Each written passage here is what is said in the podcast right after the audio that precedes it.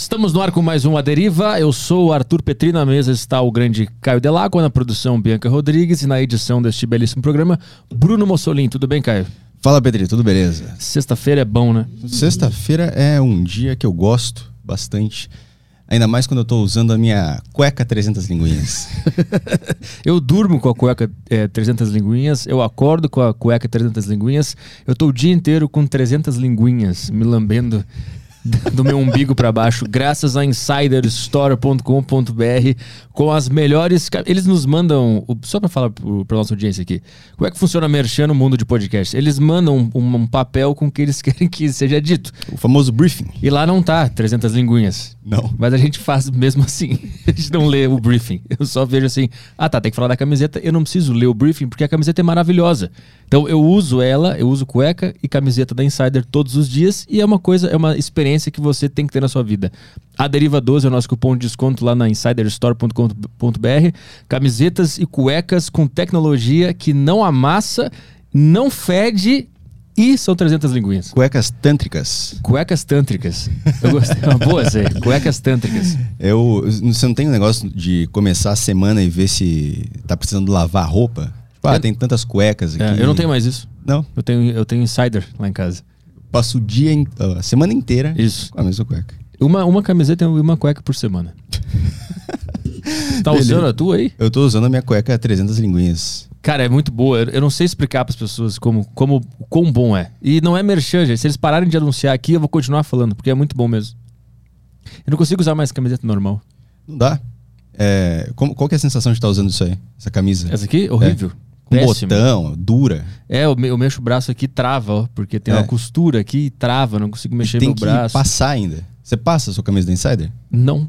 Não precisa. Eu deixo ela no varal e, e só, eu isso, pego ela, é. tá lisa. É só sair andando por aí. E não é só pra treinar, é qualquer coisa, né? Qualquer coisa. Em qualquer lugar. Não é, não é só pra você no seu treino de golfe. É, é, serve pro churrasco também. Dá pra sair, dá pra fazer qualquer coisa. E eles pediram, pediram pra gente falar que tem roupa pra mulher lá. Tem camisetas para mulheres. Tem a calcinha... 300 linguinhas. 300 linguinhas? Tem a calcinha 300 linguinhas. insiderstore.com.br a Deriva 12, nosso cupom de desconto. Acesse lá e mostre a força da Deriva. Puta que merda de frase. Toca ficha aí. tá, e pra quem quiser mandar mensagem aqui, vocês podem mandar no Telegram da Saco Cheio TV, Telegram dos assinantes. Você assina Saco Cheio TV e tem acesso ao Telegram para mandar mensagens aqui no final da live.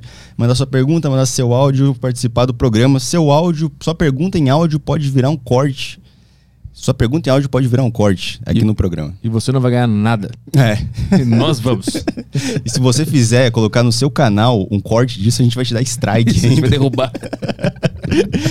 e você também pode mandar pelo flowpodcast.com.br, pelas Sparks. Compra as Sparks lá, que vai virar uma criptomoeda. É, você compra as Sparks e pode mandar mensagem pra gente. Então, é isso aí? É isso aí. Saco TV, flowpodcast.com.br e perguntas no YouTube. Isso. Você faça a pergunta no YouTube aí que a gente, a gente faz ela no ar aqui. Se ela for boa, não precisa mandar superchat. Se você souber usar a vírgula também. e pontuar a sua frase. É. é isso aí, fechou? Pode tocar. Então vamos trabalhar que a convidada de hoje é a Mel Maher. Eu considero a, a comediante mais corajosa do Brasil. Obrigada. Eu Por gosto, quê? eu gosto, porque eu acho que eu, eu não sei o quanto tu sofre com tudo que tu já passou, mas tu, tu continua fazendo, isso é do caralho. Ah, sim. É, a minha coragem é só levantar todos os dias, às vezes. Não, mas lidar com ameaça de morte, xingamento, isso aí é, é foda.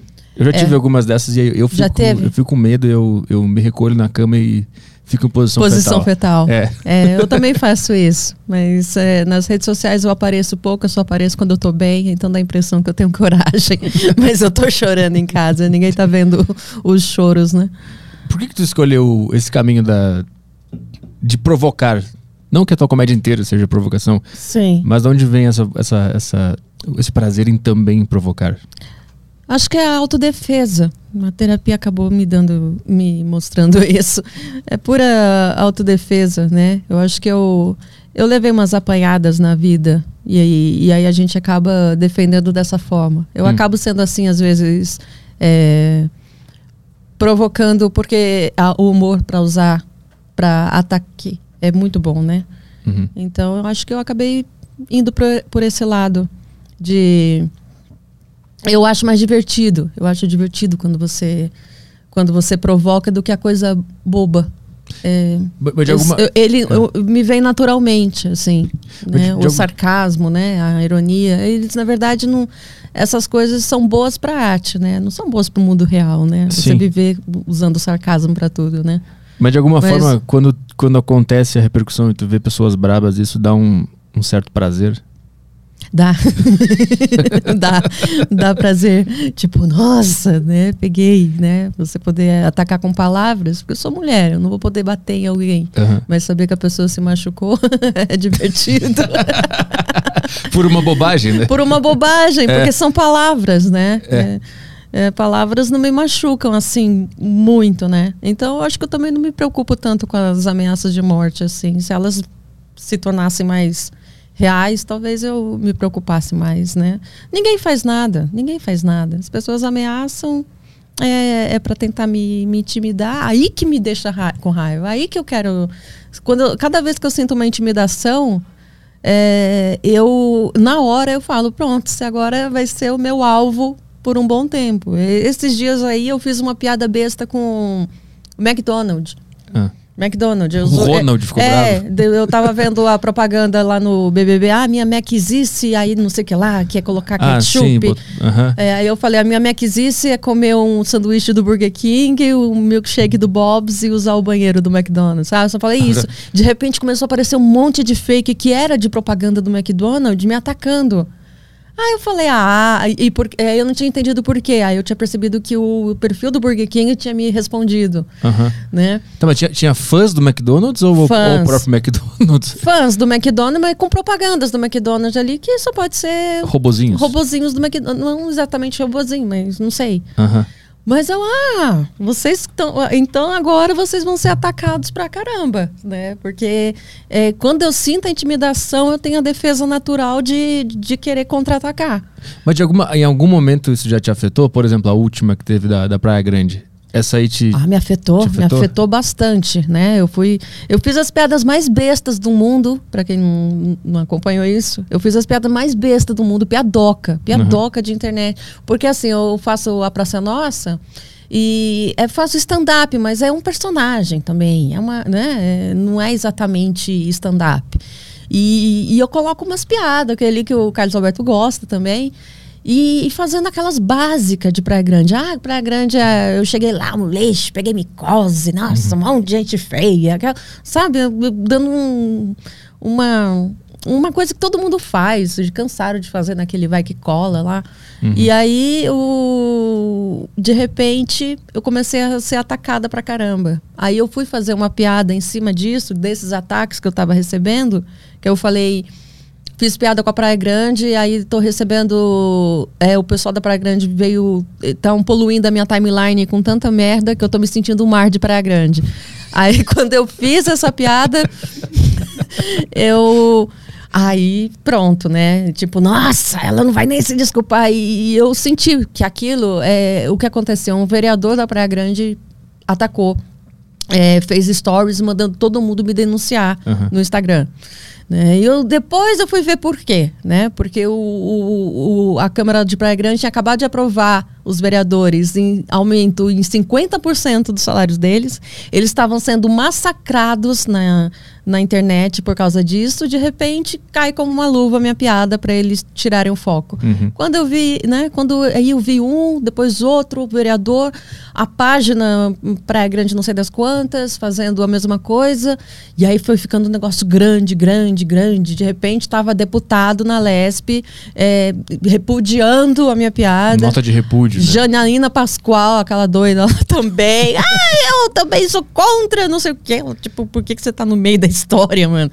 E aí eu vi que tinha virado um complozinho maior, né? Pedir desculpas, pedindo desculpa daquele jeito, né? Eu falei, não, desculpa, porque quando eu fazia essas, essas mesmas piadas com São Vicente, vocês adoravam. Eu coloquei um trecho meu do meu show na Praia Grande, fazendo as piadas com São Vicente, todo mundo aplaudindo na Praia Grande. Mas aí tem um negócio, né? Quem vai no show gosta das piadas. Quem não tá no show é que reclama. É tipo, o cara não Sim. consumiu aquele produto e tá reclamando. É, Se mas com esse foi- coleguinha, eles gostaram. É. Sempre zoaram. É, é, é, Você faz show na Praia Grande, você descobre quem é pra zoar aqui. Aí eles falam, ah, é pra zoar Samambaia, que é o bairro da Praia Grande que é o mais zoado. Ah, é pra zoar Cubatão, é pra zoar São Vicente. Eles adoram que zoe isso. Todo mundo é assim, né? E, e eu sempre fiz piadas na praça, é, eu fiz piadas com Osasco, que a gente vive, mora, em- é, trabalha em Osasco, né? O SBT em Osasco. No- nossa, eu vou em Osasco, o pessoal me adora, sabe? Eu sempre fui bem recebida em Osasco. Faço piada com o Rio de Janeiro, ah, que eu fui assaltada lá. Todo mundo sempre curtiu. Aí deu esse negócio da Praia Grande, assim. Então, Aí tu, eu... tu acha que especificamente teve alguma coisa a ver com política, então? Teve, teve total, total. Aí, por ter a ver com política, e teve que, que se desculpar. Eu fiz essa desculpa, mais ou menos, né? Uhum. Carlos Alberto pediu desculpas, né, por todo, por todo mundo. É, ele é um amor de pessoa, sabe? Ele me blindou, né? Eu não precisei eu ter que ficar Uhum. pedindo desculpas. É, e aí, bola pra frente. Não faço mais essa, mas ainda dou uma sacaneadinha que ele adora, né? Eu- tipo, eu falei, ah, agora vi as férias, é, eu não fui pra praia, que nenhuma praia mais quer me receber, aí ele se matou de rir. É, né? No final foi legal, mas derrubaram o meu Instagram. É, quando eu, de repente, foi derrubado por violar os termos da comunidade. Eu, que porra de termos foram esses? Aí não consegui descobrir, perdi, e desisti. Aí um amigo meu, o Chris, é, que é um, um gringo, que é, ele é muito, né, da liberdade de expressão, não, você não vai deixar isso desse jeito. Aí eu falou, não, Chris, deixa quieto, não, não, arrumei um advogado aqui. Aí veio o advogado falar comigo, não, eu vou fazer pro bono pra você e tal. Aí eu falei, ah, então tá bom, vai aí. Aí fez e recuperou. Depois que recuperou, o Chris me falou que, Mel, eu tive que convencer você e o advogado. Mas assim, como é que tu e- explica? Porque tem esse lado da politicagem que aconteceu, mas também eu vi o povo brabo. Um, um uma das frases que mais me deixava estressado era, era assim: ah, ela fala as merdas que ela quiser e depois diz que é comediante só pra poder falar o que quiser. Sim, mas é, exatamente Mas é isso. isso que eu faço, é. É a, a comédia.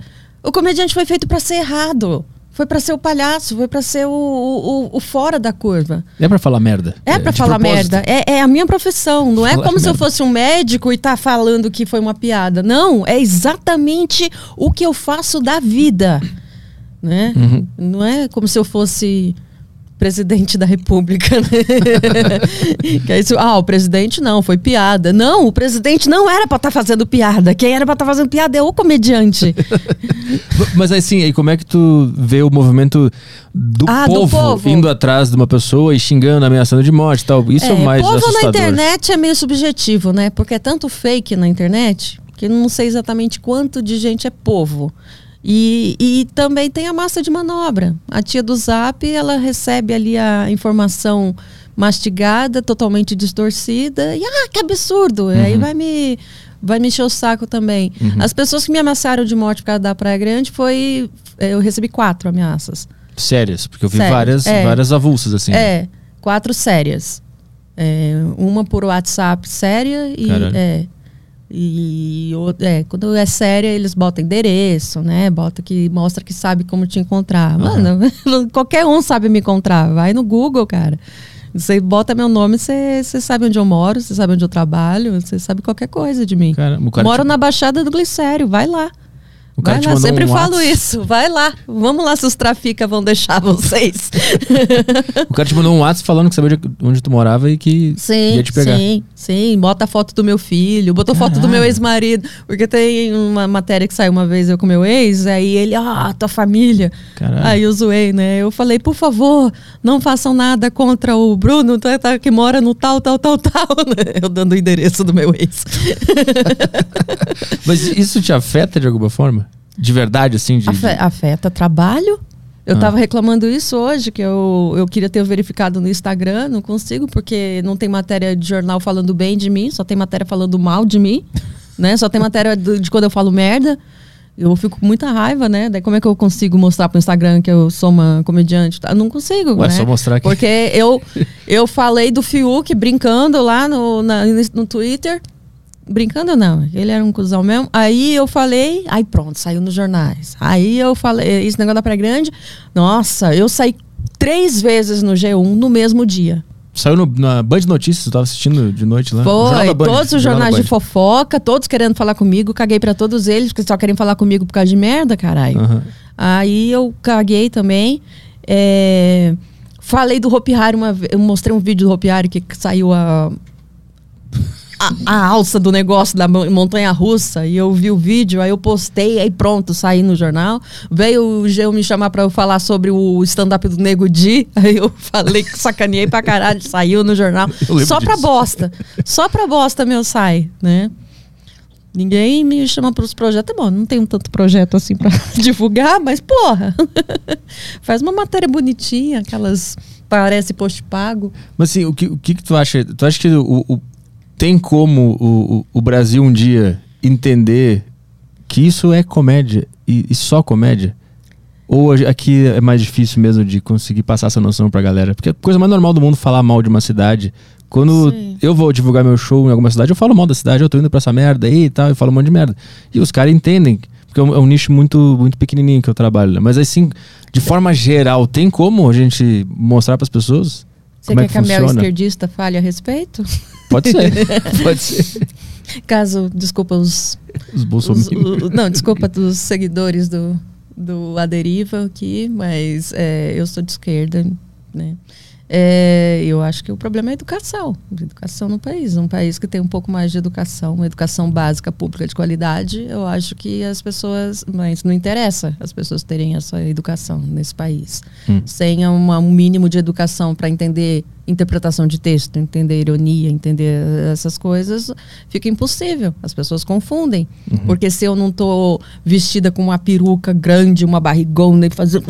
Ah, Ninguém entende que é piada. As pessoas acham, "Ah, é a opinião dela. Uhum. O stand-up ainda não conseguiu é, se adaptar porque a nossa realidade é bem diferente, né? é, de outros países, assim. Uhum. Não é tão esquerdista isso, é uma coisa mais É, mais social-democrata, né? Mas é, eu tô querendo dizer que, com certeza, o problema é a, é a falta de, de educação básica no país para poder é, passar isso e o sensacionalismo, né? Que funciona muito, é os caça-cliques dos jornais, Uhum. né? Querem vender notícia com clique e funciona muito mais quando eu falo merda poder fazer aquele escândalo, né? Uhum. Que falam a atriz que chamou a Praia Grande de merda. Tipo, primeiro, eu não falei. E tá assim, tá assim, eu acho que na, isto é. Uhum. Saiu desse jeito. Tipo, não, eu não, eu não falei isso. Eu fiz uma piada, porque se você vai levar a sério aquela piada que eu fiz com a Praia Grande, você vai levar a sério tudo que eu falo no, no stand-up, tudo que eu falo na praça. No stand-up eu ainda posso ainda dizer que a minha premissas são baseadas em coisas reais, né? Uhum. Mas não o a piada em si, né? O soco da piada é, é para ser fora da curva, é para ser um exagero, o que eu tô Uhum. dizendo. A Praça é Nossa é, é totalmente personagem, pô, sabe? Ai, sair com cara casado e tá não sei o quê, né? Eu não saio com cara casado há muito tempo. Eu, eu, eu não faço isso. Então aí vai acreditar em tudo, porque nossa, a história que eu conto para é grande, eu conto que eu empurrei o carro, porque eu saí com pobre, tive que empurrar o carro e fui trocada por outro na praia. E, porra, tudo é sério então? Vocês acreditam no resto? Porque vocês acreditam no resto, tem um monte de gente para ser presa junto aí, Sim. né? Aham. Mas isso ajuda a gente, né, no- na piada. Toda vez que a gente tem uma piada que sacaneia, eh, que ganha uma repercussão, é bom pra gente como comediante, assim, né? A gente é o nome é fica em evidência, mas Uhum. não significa que é bom pra marca, pra tudo, né, que a gente quer fazer depois, é uma merda. Mas ao mesmo tempo que muita gente eh, foi te xingar, tu também deve ter ganhado fãs de comédia que te viram como uma, uma- um comediante que tem coragem, né? É, só que aí tem um problema. Porque eu tenho dois tipos de seguidores que eu não quero ter. Ah. Que são os seguidores que não entendem que é piada e os seguidores que não entendem que é piada. Os que me odiaram e os que me amaram porque não entendem que é piada. Exatamente. Sabe? O Porque. cara acha que tu odeia Grande de verdade. É, tô com você, porque aquela cidade é um lixo. Falo, para de falar merda, mano. Para de falar merda. Você não entendeu porra nenhuma. Isso que é o pior, entendeu? É os dois lados. É dois lados insuportáveis. É o lado que tá me odiando porque não entendeu o que é piada e o que tá me amando porque não entendeu o que é piada. Aham. É, isso passa muito, né? Ah, o humor passa por isso, que é a falta de discernimento, né? E, e o direito de dessa molecada toda na, na internet de né, atrás de um computador, poder falar a merda que quiser. Não que eu seja contra isso, você tem direito, né? Mas Ameaça, é brincadeira. ameaça é outra coisa. Eu sou a favor de liberdade de expressão. Eu sou a favor da liberdade de expressão. Mas. Mas. Mas tem liberdade de expressões que Só- im- imputam crimes, né? É, só- ameaça de morte é um crime. É, eu acho que é a única, só não ameaça de morte. Pode chamar a pessoa de merda, xingar. É, Ameaçar de morte é foda. É é foda. de foda. É foda pra caralho. Quando é que tu conheceu comédia? Quem são as tuas referências? A minha primeira referência de, de stand-up foi. A de comédia foi Chaves. Chaves, Chapolin. Essas coisas. Acho que foi ver o que o Seinfeld fazia na série dele no começo, né? E, eu não entendia. Aí eu falei, caralho, o que, que é isso que ele tá fazendo, né? Antes da série começar, que ele fica no palco, né? Aham.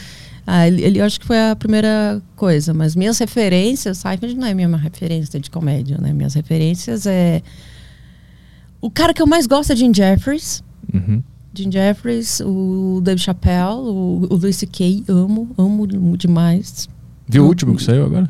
Vi, sorry. bom, né? Bom, Uhum. muito bom, muito Uhum. bom. Ele agora pegou, né, o lado da. Eu ainda tenho mania de falar esquerda e direita para as coisas, né? Mas eu, ele pegou bem o lado agora da direita, porque ele viu que foi totalmente cancelado pelos, pelos democratas, né? Agora ele pegou os. É, mas eu entendo o lado dele, né? Eu, eu entendo até a merda da punheta que ele fazia. Não é certo queimar as pessoas que estão, né? Como ele tem. Essa parte tá errada. Como assim? Qual? Que as meninas que estavam denunciando ele por ele fazer isso e isso, aquilo, ele começou a queimar elas no, no meio. Antes de, de estourar o negócio. Entendeu? Antes de estourar a história toda, Aham. como já estava nos bastidores, ele começou a, a impedir elas de fazer show, entendeu? Queimando Ah, entendi. elas. E essa parte é errado fazer, né? Essa parte não devia ter feito dessa forma. Você já estava saindo e ele se defendesse, mas não ficar queimando, né? Ah, entendi. É, mas a parte de. Porra. Eu acho assim, é, meu corpo, minhas regras, entendeu? Se ele, se ele queria bater punheta, mano. Pelo que eu li, ele, vontade. ele perguntou se ele podia. É, ele perguntou se podia, exatamente. Posso me masturbar na tua Posso, frente? né? Pode. Porra, por que que fala que pode se, se não concorda, né? Aí tem a coisa do... É, é muito complicado isso no stand-up, né, cara? Porque existe uma hierarquia que ela é criada pela fama, né? É Sim. diferente de você estar numa empresa onde você realmente tem um chefe, né? E você vai ser demitido, né? Se você dizer não e não sei o quê. Agora, o cara só porque ele é mais famoso, ele já não pode mais fazer nada porque tem a hierarquia de ele vai te queimar nos lugares. Ah, sim, sim. Entendeu? É porque ele tem, ele consegue dar oportunidades. Dá né? oportunidades. Ele conhece mais É. pessoas. É muito difícil de, de entender essa parte, né? É diferente do que o Bill Cosby fez e tal, né? Que É, aí foi que ele- estupro, mano. Ele Aí é- botou um negócio na bebida, É. né? Todo esse lance aí. Mas que foi o cara que tu viu te deu vontade de fazer também? Bater punheta? Não. Não. Estuprar pessoas, não. É, fazer stand-up. Quem foi o cara Bill que tu Burr, viu? É. amo Bill Burr. Gosto muito do Dave Chappelle.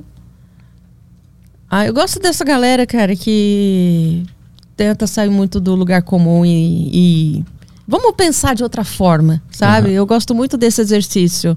Eu gosto muito de fazer esse exercício. Não faço tanto quanto eu gostaria, que às vezes eu acabo fazendo o que eu preciso fazer para vender agora, né? Mas quando eu tô com empolgada mesmo, assim, eu gosto de fazer um stand-up que é, que é esse exercício de e se eu tô errado? E se, tô, e se eu tô errada? Uhum. Eu, fa- eu faço esse exercício muito, sabe? Eu penso numa coisa, né? A, a água não pode acabar no planeta. E se eu tô errada? sabe? Qualquer merda, por Fazer mais óbvio advogado que do seja. diabo, assim, de uma. De um Advogado do absurdo, né? diabo, é. Não tem que acabar com algo assim e tentar achar É, um e argumento. tentar, e Uhum. tentar achar. Eu acho isso legal. Pra comédia, né? Não Sim. necessariamente pra política, pras coisas assim. Não que você tenha que focar numa, na sua verdade e achar que ela é absoluta, mas, Aham. Mas é bom fazer isso, né? É, esse exercício. Pra comédia é muito bom, porque senão você só fica no lugar comum. O problema é isso, né? Que a, o- a piada ela vai perder, ela vai envelhecendo quando à medida que vai mudando o senso comum, né? Uhum. Da mesma forma que eu sou a favor da liberdade de expressão de, de todos os lados. Porque às vezes a gente, por ter muito, por isso que eu falo, quando eu, eu sofro com um negócio desse, vem muita galera conservadora e fala, ai, tá vendo? Né? Você quer. Eu recebi muito isso. O pessoal fala assim, ai, você é de esquerda, tá vendo o que, que a esquerda tá fazendo? Primeiro que não é de esquerda, que veio me censurar. Sabe? Não foi. Não foram políticos de esquerda. Foram muito pelo contrário. Foi o deputado que foi lá fazendo repúdio era do acho que Podemos, não, Podemos não é, é o aquele que estava o Bolsonaro antes o P, PSL, né? Ah, sim. Uhum, É. uhum. E eu não é essa a questão. A questão é que eu conheço uma censura dos dois lados. Entendeu? Do mesmo jeito que eu já recebi muita, muita gente reclamando por, porque ah, não pode fazer piada machista, racista, homofóbica. Eu também sei que, o, que, o que é fazer uma piada de igreja na TV. Uhum. Eu não posso de jeito nenhum fazer uma piada de igreja. Uhum. Eu não posso é, falar de marca de jeito nenhum, entendeu? Eu- Você perde ali um- uma censura financeira absurda se você se mete nisso, né? Uhum. Então, é, eu vejo esses dois lados. é, é, as pessoas. é, não existe só o politicamente correto vindo da- do lado dos movimentos sociais, identitários, não sei o que lá. Tem os Sim. dois lados, entendeu? Aham. Fazendo essa, essa bagunça. Teve até que o- aquele lance lá do, do- daquela série da Porta dos Fundos, lá do Porta dos Fundos, do Natal lá. e Natal, que né? a família Bolsonaro começou a. a- Sim. Nota sim. de repúdio, isso é, um É. absurdo. Não, o. Bolsonaro ele conseguiu mostrar que dá pra vir censura de todos os lados. É. Eu, por exemplo, sou, sou bloqueada por toda a família Bolsonaro. Por, por algum motivo? o que? Tu falou alguma coisa? Claro que eu falei. né? O que, que foi? É, o Bolsonaro tava na Ceilândia, lá no, na Brasília. Aí eu falei, cadê o Jeremias que atira pelas costas quando a gente precisa? Era né, bem no auge da pandemia lá. Ele, aí, aí o, o filhinho dele, né, o Eduardo Bananinha, ele mandou. é, a humorista, entre aspas, né? Ela deseja a morte do presidente e fica por isso mesmo. Aí depois vão dizer que. Aí ele me mandou plantar a notícia disso, né? Que Uhum. essas coisas fodem a gente pra marca sempre, né? Porque daí vai pro, pôr meu nome e tá lá, né? Aham. Desejando a morte do presidente. O cara interpretar É. que é desejando que a morte é, é, foda. aí eu né? recebi várias, várias ameaças de morte nesse dia. Várias. Muitas. Muitas. Porque eu desejei a morte do presidente. Aí foi muitas. Muito mais que Praia Grande. E. E aí eu. no- imediatamente me deu. Ai, meu Deus, né? Mas depois eu, eu falei, não, agora vão aguentar. Aí comecei. Comecei a. Todos os posts do, dos filhos dele, do Bolsonaro primeiro. Primeiro o Bolsonaro foi o primeiro a me bloquear. Aí depois os filhos dele, todos os posts eu, eu comentava. E comentava e o pessoal curtia tanto que ficava no topo o meu comentário. Aham. Aí foi o Carlos é, é, bloqueou, o, o, o Eduardo bloqueou e o Flávio bloqueou. Aí eu falei, aí pronto. assim, A família toda, que Bingo. divertido. Bingo! Completei a cartelinha. Tu tem. Tipo assim, tu- agora tu tá. Há quanto tempo na, na Praça Nossa?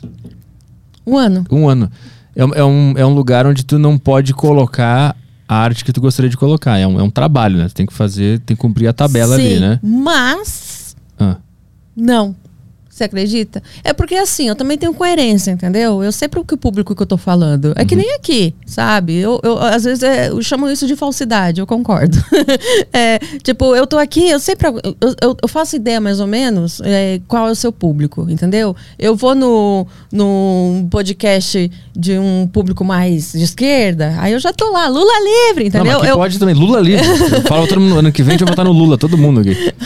Então, eu, eu, eu sei mais ou menos pro público que eu tô falando. Então, eu sei para que público que eu tô falando pra praça. Eu não vou fazer umas piadas que não funcionam. Às vezes eu tento, e às vezes, às- se eu vejo que é muito pesada, eu, eu deixo pra lá. Mas eu tenho uma liberdade tão grande. Primeiro, eu não mando roteiro antes pro Carlos Alberto. Todo mundo manda roteiro antes pro Carlos Alberto. A gente do stand-up faz na hora. Hum. Carlos Alberto quer rir na hora. E se algo passar, ele corta. Entendeu? Então eu tenho muita, muita liberdade para fazer o que quiser, mas tenho bom senso de não, de não fazer uma piada que não vai entrar, entendeu? Mas do ponto de vista assim, artístico, que o, o artista ele é meio egomaníaco, ele quer fazer Uhum. um negócio que ele acha que é legal.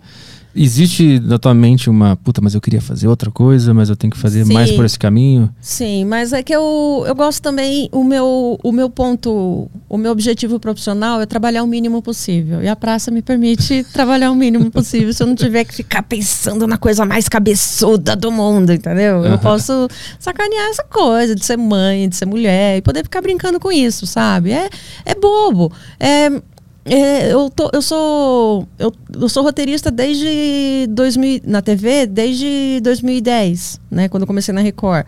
Uma vez veio um, um diretor de TV lá chamado Deto Costa que trabalhou pro Faustão e aí ele vendo aquela galera da, do Legendários que trabalha no Legendários, Mion trouxe toda a galera da MTV lá, aquele, né, todo maconheiro. Até ele falou assim: vocês que fumam maconha, tem que entender que nem todo mundo fuma maconha, entendeu?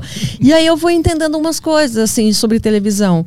Que é isso, sabe? A gente tirava sarro da Zorra Total, da época, Zorra Total, o, o primeiro, né? O que, é, aquela, aqueles bordão, coisa chata, que coisa sem graça. E falava, meu, você tem ideia de quem é que tá assistindo? Um cara, pai de família, com três filhos para ficar olhando ao mesmo tempo, e aí ele não tem tempo de prestar atenção, e aí quando ele ouve o bordão, ele sabe que ali ele vai rir. Uhum. Entendeu? Às vezes as pessoas querem uma coisa leve, uma coisa que não tem que ficar pensando muito. Eu quero, às vezes, uma coisa leve. Eu, às vezes, quero ficar vendo BBB, sabe? Pô, eu, E- eu adorava o Zorro Total. Eu adorava. É. Eu via sempre. Então, nem sempre a gente quer uma coisa cabeçuda pra caralho, entendeu? Eu Aham. gosto de fazer humor cabeçudo, eu gosto. Eu, eu fico pensando em várias coisas assim. Nossa, vou fazer um texto agora sobre, sobre isso que eu. Sabe? E ao mesmo tempo. Eu sei que o público não precisa disso em qualquer lugar. Uhum. Eu acho que para a internet, por exemplo, é muito complicado. Né? É, a internet é um. As pessoas não estão preparadas, né, sabe? É muita gente que vai. Se fizer sucesso, vai vir muita gente que não vai entender aquilo. Agora, num stand-up, no palco, onde as pessoas foram ali para te ver, é outro esquema. Tem muito mais liberdade, né? Muito É. mais liberdade. E acho que é, tem que respeitar um pouco isso. Senão o negócio entra, passa na tua timeline ali que você não queria, sabe? E aí vira aquela merda que vira. É. Eu não pensei nisso na hora que eu fui fazer da praga. Eu nunca, te- eu nunca teria feito isso. Eu lembro que o Matheus Ceará me falou isso. Ele falou assim: faltou a cancha de TV de você saber que Uhum. certas coisas você tem que. Ah, pra, ah, sabe? A Big Bait, falar alguma coisa, mudar, entendeu? Ah, sim. Mas é que não tinha como ver que isso ia acontecer, né? Porque é Não. uma piada tão. e falada eu já tinha feito Grande, de já é- Osasco, do Rio, e É. nunca deu nada. Eu não sabia que. É. Não tinha como. E a- Se tu fizesse uma piada de aborto, aí tu pensava, pô, pode ser que deu uma merda. Mas era Isso. sobre uma cidade que todo mundo já faz piada e. Exatamente. Fazer piada sobre cidades já é um. É, quando eu fui pra Netflix, a Netflix me, eu fui fazer um especial na Netflix e eles me deram muita liberdade. Aí eu lasquei piada de aborto, eu falei citotec, entendeu? Sabe? Eu fui pra frente, falei de trans, falei de racismo, porque eu queria me vender lá fora. Aham. Eu sabia que ali ia passar no mundo todo. Então eu falo, foda-se Aham. o que eu, eu fiz até hoje. Eu vou fazer o que eu gostaria de estar fazendo. Tu recebeu Entendeu? feedback lá de fora? Recebi, recebi, fiquei muito feliz. Se tudo der certo, eu conseguir renovar a porra do meu passaporte, que só consegui pra abril, eu vou fazer esse ano um show em Nova York. Ah, do caralho. É, Já sabe onde que, que pode ser? Já tá meio é, encaminhado? eu vou fazer um show para brasileiros, mas ao mesmo tempo vou fazer trocentos open mic lá, né? Aham. É, na época da Netflix, é, a produtora do Carolines entrou em contato comigo, eu fiquei muito... Porra, que legal. Eu fiquei muito assim, caralho, Te chamando pra fazer um show lá? fazer, pra fazer show lá. Pô, mas não É, rolou por só causa que- do passaporte, É, não isso? tinha visto, não tenho, né? Cara, que Essas foda. Foi. Que Era o Comediantes pelo Mundo, né? Aquele que tem de vários países. Comediantes do mundo. né? Do mundo, né? É. Como é que te convidaram? Por, que que tu foi a escolhida? Porque sou mulher, pra começar. E eles não querem que isso lacrar. seja, não que seja mentira, não, só mesmo. O Rafinha, Rafinha Bastos entrou em contato comigo, ele estava fazendo a curadoria do Brasil, né? É, e ele falou: Meu, a gente queria você para se representar a mulher no, do, do time que a gente vai fazer, né? Aí eu falei, ah, legal, porra, ótimo. Aí eu, aí eu fui, te- me matei para fazer um, um, um texto legal. Peguei umas poucas piadas que eu já tinha, o resto tudo eu escrevi em um mês. E fui com muito medo que eu tenho de testar a piada, sabe? Que eu sofro para testar piada e tudo. Eu Uhum. tive coragem de, de ir para frente e, e, e, e botar na Netflix. Tem piada que eu testei na gravação, sabe? De tanta medo que eu tinha de testar em lugar que o público não vai aceitar. Mas saber que tá sendo gravado pra Netflix dá um nervosismo na hora? Dá, pra caramba. Eu tenho, eu tenho um nervoso de câmera, né? Sempre tenho. Eu também tenho. Eu Isso é tenho. foda. É, o pessoal fica pedindo muito que eu faça mais vídeos e tal. Eu falo, mano, eu não consigo. Eu fico muito nervosa. Mas tu Então, sabe o que, que é? Tipo, tu, fa- tu faz terapia pra ver o que, que é? É ansiedade social. É, é, é a coisa do eternizar. Tipo, Aham. isso aqui o que eu tô fazendo, Sim. eu, eu devia parar de recusar. Mas um dos meus outros problemas é eu não sei dizer não. é o que faz eu ser muito vagabunda, inclusive. É. Porque vai fazer um corte, né? Tipo, eu tô precisando fazer o meu próprio podcast para superar os cortes que tem do, do YouTube, entendeu? Aham. Já, dos cortes que eu já fiz, do Flow, do Vênus, do, porque é, não necessariamente eu continuo pensando a mesma coisa em certas coisas, entendeu? Eu vou indo na, na, na onda Aham. né? As pessoas, eu não quero ver as pessoas ofendidas comigo, sabe? Então eu fico, não, eu concordo com você, porque eu gosto de procurar o que é- eu antes, eu- quando eu era mais jovem, eu era muito combativa, né? Assim de, de de bater de frente com as pessoas. Ah, hoje em dia eu sou mais assim, vamos procurar o que a gente tem em comum e, e vamos falar disso. Mas, mas, sabe? mas tu tem isso com podcasts ou também com teu stand-up? Tu consegue se ver no stand-up? Não, não consigo. Eu nem gosto de falar isso, mas não é sempre que eu consigo me ver na Praça Nossa, por exemplo. Né? Eu, eu, é, eu fico muito nervosa de ver. Eu tô assistindo e chega a minha vez eu. Ai, meu Deus. Eu nunca Né? vi um show meu. E o Aderiva É. eu não clico em nada. Eu não, Você não, eu não clica em consigo nada. ver nada. É, eu agora vou colocar uma. Vai ter uma agência agora que vai cuidar das minhas redes sociais, justamente para não, eu não me preocupar bom. com isso. Isso é. Porque eu não gosto. O pessoal, Mel, faz mais vídeo. Agora, por exemplo, lá no a noite de testes, estão me dando a opção de não mandar, porque eu fiz a noite de testes e aí todo mundo gravou e postou no Drive e jogou o Drive pa- o de todo mundo no grupo. Aí eu falo, caralho, o grupo inteiro vai ver as Uhum. piadas que eu fui mal, sabe? E, e é, é muito ruim pra mim. É, é a sensação de que eu tenho que ir bem Hum. demais. Sabe aquela criança também que foi é, prodígio e aí quando cresce acha que não pode fazer nada ruim porque parece que é uma impostora, né? Aquela coisa de Aham. ah, e, e parece que as pessoas me elogiam de uma certa forma no, no stand-up que me faz mal. Porque enquanto eu ninguém esperava nada de mim, eu tava de boa. Aí, a e aí eu consegui escrever muito, muito. Aí quando as pessoas esperam de mim, eu, caramba, me dá um pânico muito grande. Porque não, não esperem de mim, gente. Porque não é sempre que eu tô bem, entendeu? Aí por isso que eu comecei a falar mais de, dos meus problemas, meus transtornos, sabe? Para as pessoas não, esperam sempre de mim. Eu queria ser medíocre, entendeu? Me deixa só pagar meu aluguel. Não, não quero competir com as pessoas. Não quero estar aí no topo igual. Eu não quero trabalhar tanto quanto a- as pessoas pe- trabalham. Eu não quero trabalhar o tanto que o Thiago Ventura, que o Afonso Padicado e Bruna Luiz trabalham. Eles trabalham pra caralho. É, é show em uma cidade diferente todo dia. Eu não vou aguentar fazer isso, ficar longe dos meus filhos. Não vou. Entendeu? E, e, e eu querer ser normal é muito complicado. Então, a praça finalmente me deu um alívio grande. Me deu um alívio grande, sabe? Eu tenho o meu certo, sou contratada, o Carlos Alberto me adora, me trata, sabe? Todo mundo me trata bem e eu fico em paz, sabe? Sem precisar sofrer de de ficarem esperando demais de mim, assim. né? Mas quando que tu notou que tu era um nome que as pessoas estavam esperando algo a mais? Não o público, eu acho que os comediantes Ah. que, me- que esperam demais de mim. Entendeu? Vão me, eh, me, me apresentar num palco. Olha, eu quero chamar ela, que não é só a melhor mulher. Eu tô falando é uma das melhores do homens e mulheres. Vocês não fazem ideia do gênio que tá chegando aqui agora. Sim. E aí, porra, eu ia testar piada. E agora que eu faço, caralho? Lá, e lá vou eu pro meu texto filé que eu conheço, que eu sei que funciona, e, e pronto. Ah. Você já acabou de. Né? Não vou conseguir subir agora desse jeito. E isso sempre me afligiu, né? E, e eu queria ter mais coragem que a galera tem de fazer coisa, de fazer merda. De, não deu certo. Vou, vou fazer um. Vou tentar aqui um texto Que não vai funcionar e foda-se. e foda-se. Vou botar risada depois e pronto. Baixar aquela risada no. Baixar a risada da praça. Banco de dados aqui. Isso, Né? risada da praça. Porra, mas é. Tu, tu- o teu problema é saber que as pessoas esperam muito ou é ver o vídeo e ver que tu falhou e fracassou em algum momento? É isso? É, é ver o vídeo e falar, nossa, mano. É na praça mesmo eu não. Eu, porque, por exemplo, eu acho que eu sou uma boa roteirista, mas eu não sou uma boa atriz. Entendeu? É, e eu tenho. Eu, eu fico muito nervosa na frente do Carlos Alberto.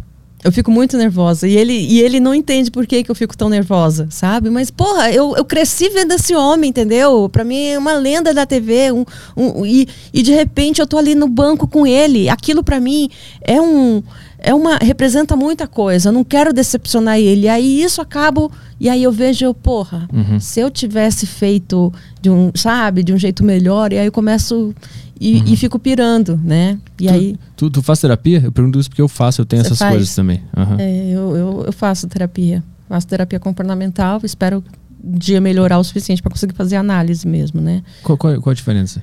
Comportamental para resolver as merdas que tá agora, né? Tipo, Mel, você vai agora ter coragem de escrever e tal, não sei o quê. É, análise não, vai pegar toda a minha infância e vai descobrir todas as bostas que eu fiz na infância. Ah, essa tu não fez ainda. Não. Mas tu tem alguma pista de- do que, que pode ter causado isso? Porra, a minha vida, Ah. Beatriz, você não faz ideia. Minha vida. Vamos lá. Eu, eu tive pai alcoólatra e irmão alcoólatra. Os dois morreram de cirrose. Eu, eu mudei mais ou menos 50 vezes de casa. Morei em Sergipe, Curitiba, Minas Gerais. Por quê? Porque meus pais se separavam e voltavam. Se separavam e voltavam. Se separavam e voltavam. E minha casa foi diminuindo, diminuindo, ao ponto de eu morar num cortiço. Numa pensão onde dividia banheiro com 20 pessoas. 14 anos fui trabalhar para um advogado. Para poder a família morar na pensão. Com eu num quartinho desse tamanho aqui. Com eu, minha mãe, meu irmão minha cunhada. Aí fui trabalhar para um advogado, um velho de 60 anos, que abusava de mim, tipo, levantava minha blusa do nada, sabe? É, e depois fui trabalhar com 15 anos, saí desse, fui trabalhar com um contador que também era abusivo. Sabe por quê? Esses caras eram. Porque eu era uma menina de 14 anos trabalhando para um velho, entendeu? Assim, não vale a pena você botar uma, uma, um- você uma, uma menina adolescente trabalhar para um, pra esses velhos profissional liberal. É uma merda, é uma merda. Não, não é bom confiar. Não é bom confiar. Mas na época tu sabia que era errado ou tu é ingênua e tava perdida ainda? Eu tava perdida ainda. Eu tava perdida ainda. Tipo, eu tentava evitar essas coisas. Tipo, ele foi uma vez pro. Nu- eu nunca, nunca fez nada, né? Ninguém me estuprou nem nada disso. Mas é tipo, ah, vamos, vamos pra praia. Que eu vou visitar um, um detento na, São- na cadeia de São Vicente e a gente vai aproveitar e ir pra praia. Daí vamos. Aí vou pra praia, né? Aí chego na praia, ele quer me levar pro mar, quer passar a mão em mim, sabe? Essas coisas. Eu não, não entendia, ficava nervosa, né? É, depois, com 16 anos, quando eu trabalhava para o contador, eu, minha família totalmente destruturada, né? Eu trabalhava de dia, estudava à noite e e aí, ó, a terapia aqui agora, lá. Ó, consegui a terapia. Aí eu com, é, eu com no, na noite- no dia de ano novo, tava assim minha vida. Meu, eu com 16 anos. O, minha mãe tava na casa de um, de um velho que ela ah, cuidava, ela tava sendo cuidadora. Meu irmão tava na, na rua, na vida, e meu pai tava na clínica de reabilitação que minha mãe tinha conseguido para ele. Eu tava em casa, eu falei, cara, vou passar no novo sozinha, nem fudendo. Catei meus 30 reais que eu tinha, fui pra rodoviária de Abaquara, falei, vou comprar uma passagem, vou pra praia. Aí cheguei lá na rodoviária, um cara de bem mais velho falou: Você tá indo pra praia? Eu falei: Tô. Eu falei: Você quer me vender sua passagem? Você tá tentando vender que ninguém. Tá muito difícil. 31 de dezembro, em plena praia. Aí ele falou: Eu tô indo pra Mongaguá. Você quer ir comigo? Eu falei: Eu quero, vamos. 16 anos. Fui com ele pra praia. E aí é o meu primeiro marido. Caralho. É. Ele tinha Que 34 anos. Eu tinha 16. A, a época que o maníaco do parque tava solto. e eu fui pra praia com o cara. Casaram depois de quanto tempo? Ficamos cinco anos casados, é meu grande amigo até hoje, o pai do meu filho mais velho, muito meu amigo, uma pessoa maravilhosa, que não abusou de mim, Uhum. muito pelo contrário, ele me ajudou a eu sair desse trabalho que eu estava sendo abusada, né? É, ele me tirou de lá, é, não fez nada comigo, nada, nem na praia, até depois de não, dez dias. Eu fiquei na casa dele, eu fiquei indo na casa dele e, e eu imagina que eu trabalhava estudava à noite, chegava em casa cansada, minha família toda brigando, meu irmão brigando com a minha mãe, meu irmão bêbado, minha, meu pai bêbado, tava uma merda. Ninguém deixava eu dormir. De repente eu chego na casa lá do, do Toninho, meu ex, e paz para dormir. Eu, caralho, catei minhas coisas, falei, em 10 dias, eu falei, vou morar na casa com o Toninho. Eu, Você tá, eu vou morar com ele. E fui morar com ele. E aí depois de uns meses, eu falei, vou dar pra você. Virgem, vou dar pra você. Ele, hã? Eu vou, vou dar pra você. E aí dei pra ele. Ele ficou cinco anos com ele. Fiquei cinco anos com ele. E quando que apareceu comédia em toda esse, essa, essa vida? Não, depois eu separei do Toninho, aí eu. Aí eu, era, eu casei virgem com ele, então você imagina que eu falei, vou dar pro mundo inteiro agora, né? aí eu fui dar pro mundo inteiro. Com, aí eu é, tinha largado os estudos, né? Com essa vida toda aí, eu falei, foda-se, larguei os estudos. Meu filho, eu com 18 anos eu engravidei. É, aí eu separei também, também porque o Toninho falou assim, ah, Mel, né, eu querendo ir pra balada, eu querendo as coisas com 21 anos, ele meio que falou assim, mano, tudo isso você já viveu, eu já vivi, eu não vou viver de novo, né? Aí vamos separar, vamos separar. A gente separou, é, aí eu voltei para os estudos, fiz é, supletivo na escola pública, eu sempre estudei em escola pública, né? Aí eu fiz o supletivo, terminei, aí eu eu, mano, vou prestar vestibular. Porque eu sempre fui uma criança inteligente. Eu fui uma criança muito inteligente. Quando testaram meu QI quando eu tinha sete anos de idade na, na escola pública, falou, mano, sua filha é super dotada. E eu não. E todo isso que eu tinha passado tinha impedido, né? De eu, de eu, ser, de eu ser alguma coisa. Atingiu o potencial, né? Atingi, atingi o potencial. Eu falei, mano, eu vou conseguir. Comprei aqueles DVD vestibulando em casa, assim, da internet, piratão. Aí eu fiquei assistindo, vendo e passei na USP. Aí eu, eu falei, caralho, fiz letras, né? Estudei letras, mas não terminei porque aí já na faculdade foi quando eu eu, eu conheci o stand-up Aham. no, no Orkut. Mas tudo isso tendo que cuidar de um, um filho. Meu ex-marido cuidava dele. Ah, ele, ele, foi, ele ajudou bastante. Muito, Entendi. até hoje. Até hoje ele é um grande, grande pai. Meu ex-marido cuidou para eu poder estudar, para eu poder trabalhar. Enquanto eu não tinha onde morar, porque meu irmão era meu irmão ainda estava vivo, né? Meu pai morreu quando meu filho, antes do meu filho nascer. Mas o meu irmão é, morava, a gente morava no kitnet ali com a minha mãe, né? Ele falou, mano, eu não vou deixar meu filho ficar morando com o seu irmão alcoólatra em- na casa, né? Uhum. Meu ex-marido não bebe, não fuma.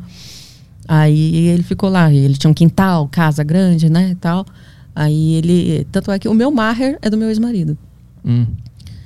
É. Aí ele ficou com o menino e, e aí só depois que eu pude dar uma vida melhor que o menino veio morar comigo. Mas na, na metade da faculdade, então, tu conheceu comédia. Comecei no Orkut, Ah, aí eu vi lá, tinha propaganda do Rafinha Bastos falando que ia fazer um concurso de melhor stand-up comedy amador. Nessa época eu tava trabalhando de revisora do revisor, né? Eu, tipo, o revisor mandava os, os negócios para eu revisar. Eu rotei. Aí eu, aí eu fiz.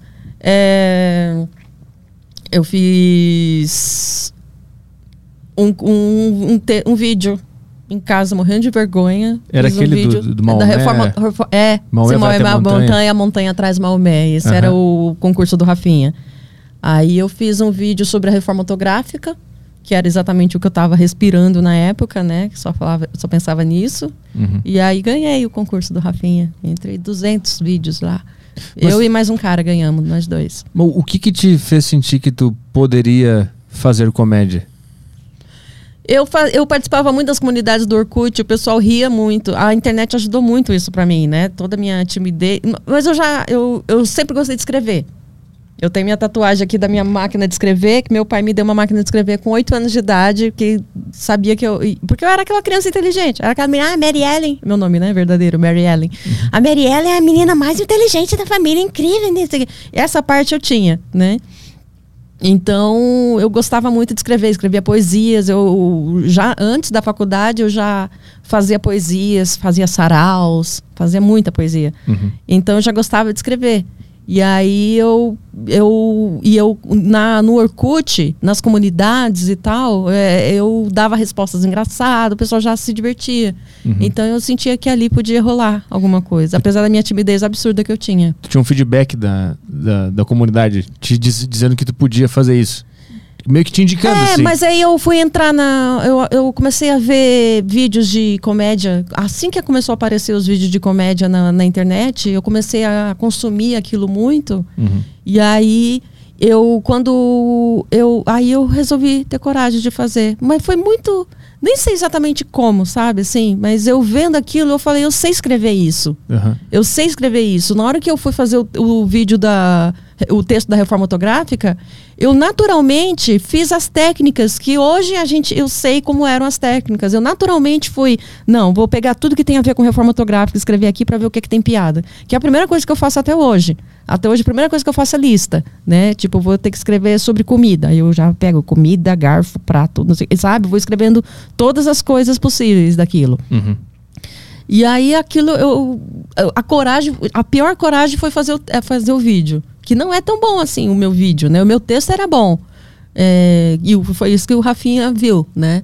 Tanto é que ele também é, é, é, presen- é, deu para outro cara também, né? O, porque o outro cara também era mais expansivo, tal, mais para comédia, né? Eu era tímida ali, falando, Uhum. mas consegui fazer isso. E já tinha feito também um curso de teatro que deu uma, uma desinibida um pouquinho melhor. Mas o que, que era o prêmio desse, desse concurso? Ir para São Paulo, só que eu já estava em São Paulo, e, e ganhar o show do e assistir o show do Rafinha. Ah, mas e aí pra entrar, pra fazer o primeiro show? É que foi? Antes de eu ganhar o concurso do Rafinha, as pessoas já começaram a elogiar o meu vídeo. E mandar mensagens na, no Orkut pra mim, os scraps, né? Aham, Na época, sim. lembra? Você é, você é muito novinho, mas Não, você é, né? scrap, depoimento, depoimento, comunidades. comunidade. Aí eu fui fazendo e fui vendo que o pessoal estava gostando. Então eu mandei o meu texto para os produtores de stand-up. Mandei o meu texto para os produtores de stand-up, que eu comecei a conseguir o e-mail e tal, e mandei. Aí eu mandei para o Alexandre Freitas, lá do Seleção do Humor, que era no Teatro Folha. E aí ele falou: vem fazer cinco minutos aqui. Aí eu fui fazer, é o vídeo que tem na, no, no YouTube para ver meu primeiro open mic. Mas assim, não é vou lá fazer. Muita coisa passa na cabeça quando o cara aceita, pode vir, pode vir fazer. Como é que foi esse- esses dias de preparação? Porque tu era muito tímida e tinha um tímida. histórico de uma vida É. conturbada. Sim. Como é que tu se preparou psicologicamente? Tu ficou muito nervosa? Foi muito difícil Fiquei, subir fiquei no muito palco? nervosa. Dá pra ver eu dançando no palco de tanto que eu ia pra frente e pra trás, né? Mas eu sempre fui boa de decorar. E eu já me apresentava em saraus, Ah, sim. entendeu? Eu já me apresentava, já, já me apresentava em poesia. Então, isso ajudou bastante já. Tava acostumada a lidar com o público na tua frente já. Já, Entendi. já, já com saraus, essa coisa, né? E aí depois que tu saiu desse primeiro open mic, tu sabia que tu ia seguir fazendo isso? Imediatamente eu. Nesse show eu tive uma puta sorte. Tava Márcio Ribeiro, me apresentou. Uhum. É, Bruno Mota tava lá. O babaca do Maurício Meirelles, que é o cara mais foda do mundo, né? O Maurício imediatamente. Mel, você é foda, você é foda. Me manda mais texto que você tem aí que eu vou mandar pro Danilo. Pro Danilo Gentili. Aham. Aí eu, eu falo, ah, é sério? Não, não, você vai, você é muito boa. Aí mandei, ele mandei os textos pro Maurício, Maurício mandou pro Danilo, sabe? E imediatamente o pessoal começou a me chamar. Imediatamente. Aí tu tava inserida na Não cena. já estava inserida na cena. Foi muito rápido para mim. Co- Como é que tu. Fazer. Já fui para um grupo lá também, a Humor de Salto Alto das meninas tal. Mas fiquei no seleção. No seleção fiquei, fiquei Uhum. seis anos no seleção do humor. Mas como é que tu absorvia isso? Tu conseguia acreditar que isso estava acontecendo? Cara, eu comecei a acreditar depois que eu passei na, na FUVEST, cara. Porque até então eu não, eu não tinha nenhuma perspectiva. A minha família era tudo, coitada dos filhos da Elaide, né? Ela não teve sorte com nenhum filho. Porque era eu com o filho, né? Um, que era... Eu sempre fui a preguiçosa. Eu sou preguiçosa até hoje, sabe? Muito preguiçosa, assim. E, só que o preguiçosa não tinha muita explicação, porque uma pessoa sem sem terapia, sem, né, sem diagnóstico, é só preguiçosa. E eu não, eu tinha vários problemas, transtornos psicológicos que não tinham explicação, né? E, e, e não, eu sempre era só preguiçosa, a Marielle é tão preguiçosa, coitada dos filhos. Então eu sofria muito com isso. Só que no dia que. É triste falar isso, mas depois que meu irmão morreu, a minha mãe, ela foi para ela foi pro Ceará. Ela tinha um apartamento em São Paulo, né, um kitnet. Ela falou: "Não, meu filho, né, você eu, eu vou pro Ceará. Eu vou pro Ceará". Eu falei: "Vai, mãe". Ela falou: "Mas eu vou deixar você sozinha aí". Eu falei: "Mãe, me deixa sozinha, que eu vou eu vou vencer". E aí ela me deixou sozinha. Naquele momento que eu tive o tempo para ficar em- em- sozinha no apartamento, rece- poder trazer meu filho de volta, né? Meu filho para morar comigo. Aí as coisas começaram a dar certo. Aí eu pude estudar, aí eu pude ficar que nem uma louca, obcecada, aproveitando, né, como eu tenho bipolaridade, e eu- isso eu não sabia, é, ajudar isso, porque a bipolaridade me faz querer estudar muito. Eu simplesmente quero aprender tudo sobre essa merda.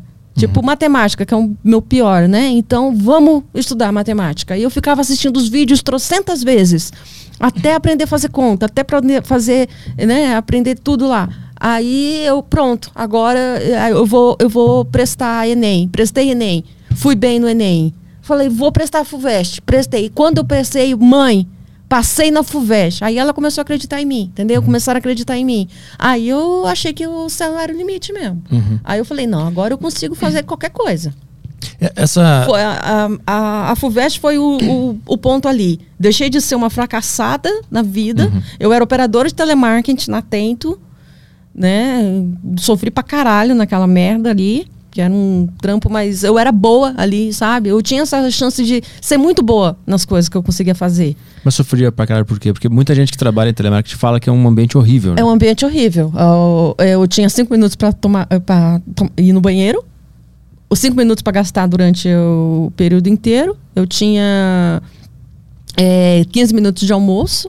Só que eu fica, eu tenho até hoje tendinite, eu tenho é, tive otite, tive cistite, né? Cistite de segurar xixi de não poder ir no banheiro.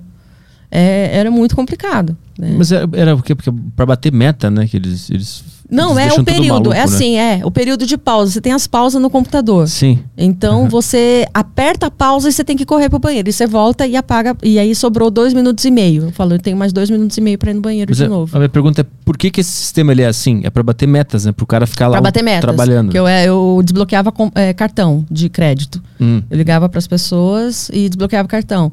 E, e eu, por exemplo, no, no telemarketing, eu me destaquei. Eu ganhava os prêmios lá de melhor vendedora, né? Porque é, era para desbloquear e eu via que as meninas faziam assim: Oi, você recebeu o cartão?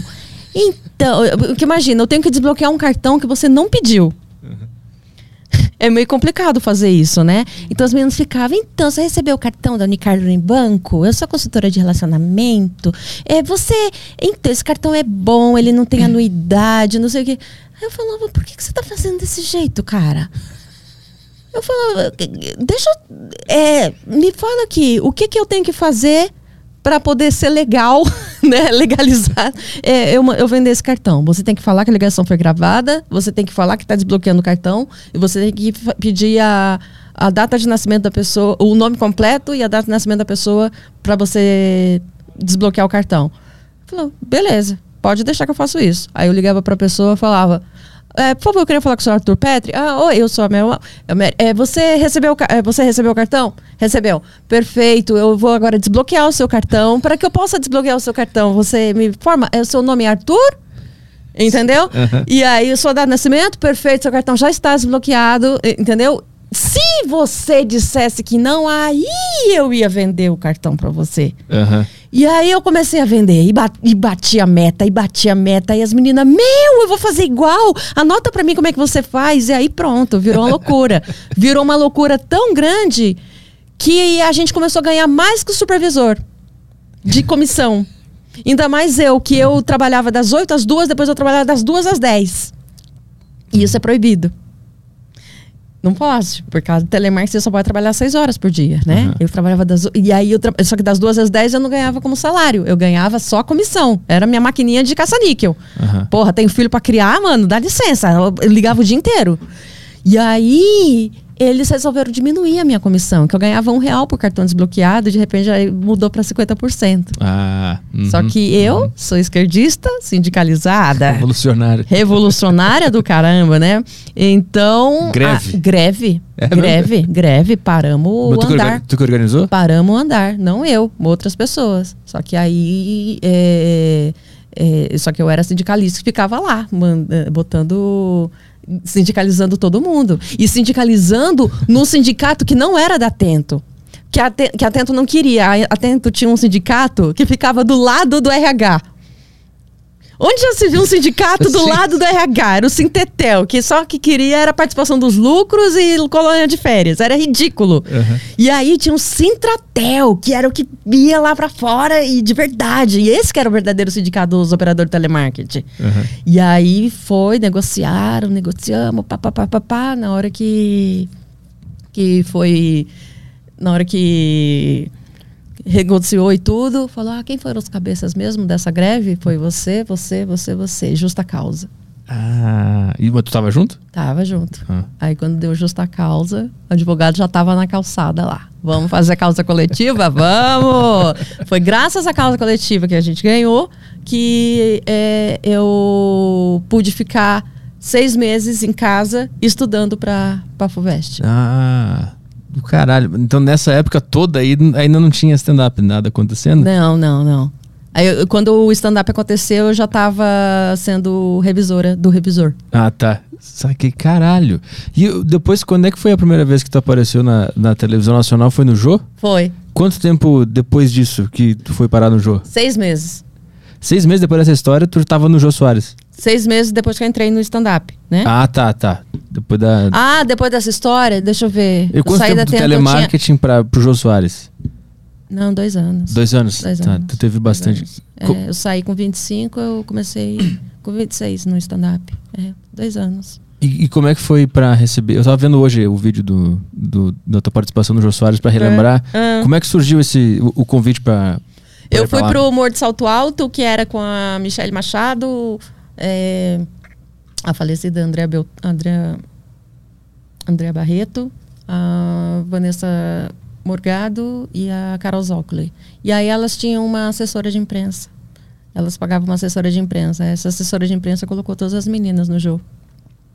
Mas como é que É. foi a, a tua preparação pra. Nossa, minha preparação para o Jô Soares, é, eu já tinha um texto preparado que funcionava, tal, né, que eu já estava fazendo.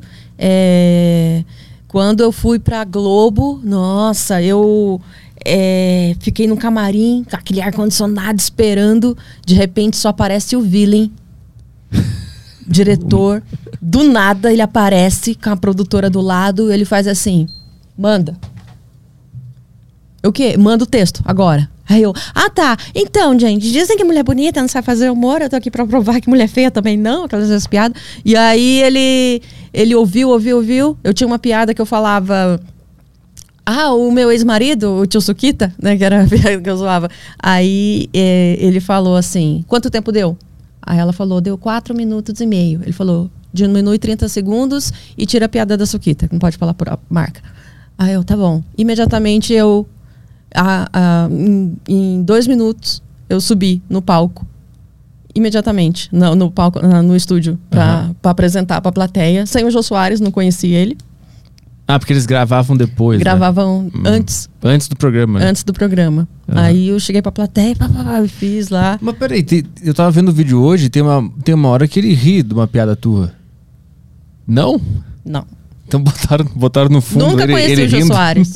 Eu ele- fiz uma vez até. eh, Era, eu vou falar, não sei quanta, eh, quantas celebridades, quais que eu conheci e quais que eu não conheci, né? Eu coloquei assim, aí eu coloquei um monte de gente, né? Coloquei Bolsonaro, coloquei, não sei o que lá, coloquei Jô Soares. Ninguém acertou que eu não conheci o Jô Soares, porque muita gente me conhece pelo Jô e não sabe que eu nunca conheci o Jô Soares. Cara, tem, tem uma hora que tu faz uma piada e alguém Ah. ri e tu olha pro lado. Ah, dá uma não. olhadinha assim, não era ele. Não.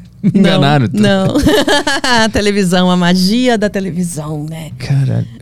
Mas foi muito bem, né? O, a- o público tava, tava gostando bastante, tava assistindo hoje, antes de vir pra cá. Como é que foi a sensação depois de sair dali? Ah, nossa, muita emoção, muita emoção. Muita emoção e, e porque depois que foi pro ar, é, eu peguei o vídeo e coloquei no YouTube. E nesse dia eu virei capa do YouTube, dos vídeos mais vistos no YouTube. Em alta. Em alta, os vídeos em alta. Eu não acreditei. Aí foi para um milhão de visualizações no YouTube. Eu, caralho! Nem acreditei naquilo. Do caralho. Do caralho. E, e, e como é que é. tu absorvia tudo isso que estava acontecendo, olhando pro teu passado, assim, te dava uma sensação de, de vitória, de, de superação? É, é, é muito. A minha mãe me ligando. Olha que absurdo. Será que ela quer, ela quer participar? Ela tá, Ô, mãe. Ela, ela tá vendo? Benção, manhinha. Oi, Bel, Deus te abençoe. Onde é que você tá? Eu tô num podcast, a senhora tá ao vivo. Ah, não, de jeito nenhum. É porque eu ia te perguntar. Pensei que você tava lá no centro pra você trazer um negócio pra mim, então deixa. Tá bom. Era ah, pra eu trazer alguma. Cearense arretada, dona Elaide. ela tem. A minha mãe tem uma, Ela chama. Ela tem uma melhor história de nome do mundo, minha mãe. Ah. A minha mãe, ela, ela foi, ela nasceu no Ceará, né? É, sempre morou no Ceará, tem uma puta história de vida essa mulher. Ela foi, foram registrar, ela nasceu, ela tinha uma irmã gêmea. E aí foi a madrinha lá analfabeta registrar no cartório, né? Aí falou, vou registrar as meninas aqui, chama Maria Helena de Oliveira Lima. Ah, registrou, né? Aí falou, e qual é o nome da outra? A outra é Maria Elaide. Do quê? É gêmea. Minha mãe ficou Maria Laide gêmea. Ela nasceu pra cá e veio pra São Paulo quando? Minha mãe veio pra São Paulo. É, mano, minha mãe foi, é, eu, eu, foi expulsa da cidade por perder a virgindade. ela foi. É, perdeu o cabaço, aí a, a, família falou, né, aí começou a ser separada na escola, não sei o quê. Mas eu já é, veio, é, eu tinha uns 19 anos, assim. Daí uh, foi embora para Fortaleza. Aí Fortaleza, o, cunhado dela não queria ela lá também. É, vagabunda da tua irmã, não sei o quê. É, aí minha mãe era trabalhava de alotérica, né? De perfurar cartão, nossa, nem imagino que era isso. Tinha que perfurar os cartão dos bilhetes de loteria. Uhum. E aí ela fez uma vaquinha e vou para São Paulo. Foi para São Paulo, chegou aqui em São Paulo é, achando que tinha um primo que podia receber ela. No primo, na hora que ela chegou em casa, assim, minha mãe é boni né? bonita, moça. Aí a mulher do primo falou: ela não vai ficar aqui de jeito nenhum, essa mulher. aí não deixou ficar. Aí minha mãe foi para as pensões lá da Baixada do Glicério, onde eu moro até hoje. E aí procurou uma pensão, ficou numa cama sem colchão, dormindo no jornal, assim, aquelas camas. Aquelas camas as no Glicério é, é cama de cimento, né? Aí ficou lá, dormiu assim, a mulher arrumou, arrumou ela, pra ela lá. Mas dois dias ela foi na Praça da Sé procurar emprego. Aí foi procurar, procurar, achou a lotérica, ela já lucrei. Hum. Uh, e arrumou um emprego lá. É, apesar que ela tinha um marido que batia nela também. E quando ela saiu do, é do Tabuleiro do Norte, que é onde minha mãe nasceu, né? Ela foi para Fortaleza, ela casou com um cara para mostrar para a família que ela podia casar com um cara, né? Uhum. Aí ela casou na igreja com um cara lá, só que o cara batia nela, bebia todas, aí ela largou ele e veio para cá. Só que aí quando ela fez a vida aqui em São Paulo, arrumou o quartinho, mobiliou e tudo, ela trouxe o marido de volta. Uhum. Aí o marido enchendo a cara, é, é, um dia quis é, matar ela, com a faca. A minha mãe saiu correndo na pensão, é, pedindo socorro. Aí um homem abriu a porta para ela assim e, e salvou a vida dela. Cara, eu, eu, e, e esse homem salvou a vida dela e esse homem ah. queria dar, queria comer Eu ia falar isso, mas eu fiquei. Ele abriu é, a porta, é, aqui. É, que eu, que eu usava que a minha mãe é, queria tudo que o marido dela não, bebe, não bebesse fosse e, e trabalhasse, tivesse carteira assinada, né? Uhum. Aí esse homem, quando é, viu que ela não tava querendo ele, que esse homem era muito feio, não tinha nem os dentes na frente, os dentes feio pra demais, demais. E minha mãe falou: não vou dar pra esse homem nem fudendo. Aí esse homem mostrou a carteira assinada dele pra ela, que trabalhava na Ericsson. Aí ela falou: tá bom, vou dar pra você. Aí minha mãe deu pra esse homem e esse homem é meu pai. ela casou com ele e ficaram 35 anos casados, tiveram dois filhos. Só que infelizmente meu pai era sergipano, né? E o povo do Nordeste gosta de uma cachaça que é uma beleza, né? Ah. Aí infelizmente meu pai também se tornou alcoólatra, meu irmão também. É meio de família, né? Eu até sou assim, né? Que meu avô era alcoólatra, meu pai era alcoólatra, meu irmão era alcoólatra, meu filho gosta de Zeca Pagodinho. Tu não chegou a, a, a quase. Ah, é verdade. Como? Sabe o que me salvou? Ah. Maconha. A maconha te salvou do álcool. A maconha me salvou do álcool. Ia ter que minha mãe ainda não entende então. isso. É, minha mãe ainda não entende. Tô sem fumar maconha. Já faz alguns dias. Eu tô feliz com isso. Aí voltou a beber. Não, é, o psiquiatra me passou um remédio pra bipolaridade, que é o de Provoalto, de pacote, que chama. Eu já tomei esse aí. Já tomou? Aham. Então. E, e esse de pacote me tá dando uma, uma acalmada. Uhum. E ele falou, acho que vai resolver o seu problema compulsivo, né? Porque, tipo, o vape eu não consigo largar o dia inteiro. Eu parei com o cigarro, mas fico no vape, né? Qu- qu- Quando que tu notou que tinha algo que tu devia resolver? Porque tu não sabia que era Cada bipolaridade, né? O que, que te aconteceu pra, pra procurar a terapia? É, ter dinheiro. Ah. Enquanto não tinha dinheiro, não, não tinha por que pagar isso, né? Não tinha por que gastar dinheiro com isso. Eu não entendia a necessidade. E eu tinha vergonha, né? Eu não falava na comédia por muito tempo, né? Eu simplesmente cancelava shows e, ah, né? Não tenho nada. Só que o pessoal já falava que a Mel é doida. A Mel é doida, a Mel é doida. Eu lembro quando eu estava tendo alucinações, por exemplo. No começo do stand-up eu ainda tinha alucinações. Que tipo? Eu vendo meu irmão, é meu irmão quando meu irmão morreu com 31 anos. E eu, nossa, é mais do que a pegada do meu pai, eu era mais a pegada do meu irmão.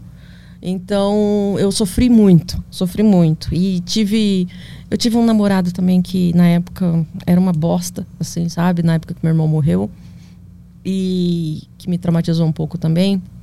E, e aí eu tava muito mal nessa época. E aí eu, eu, eu simplesmente e estava sozinha em São Paulo, né? Sem minha mãe, minha mãe tava, tinha voltado para o Ceará.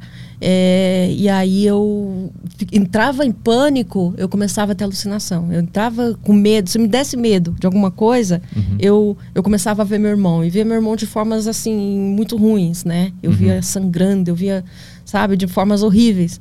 É, e eu não sabia como lidar com isso. Aí eu tinha vergonha, então eu escondia isso das pessoas, né? Não escondi de um. Tive um namorado depois que eu não escondi isso. Mas assim que eu. E deixei, e contei pra ele, ele parecia que entendia.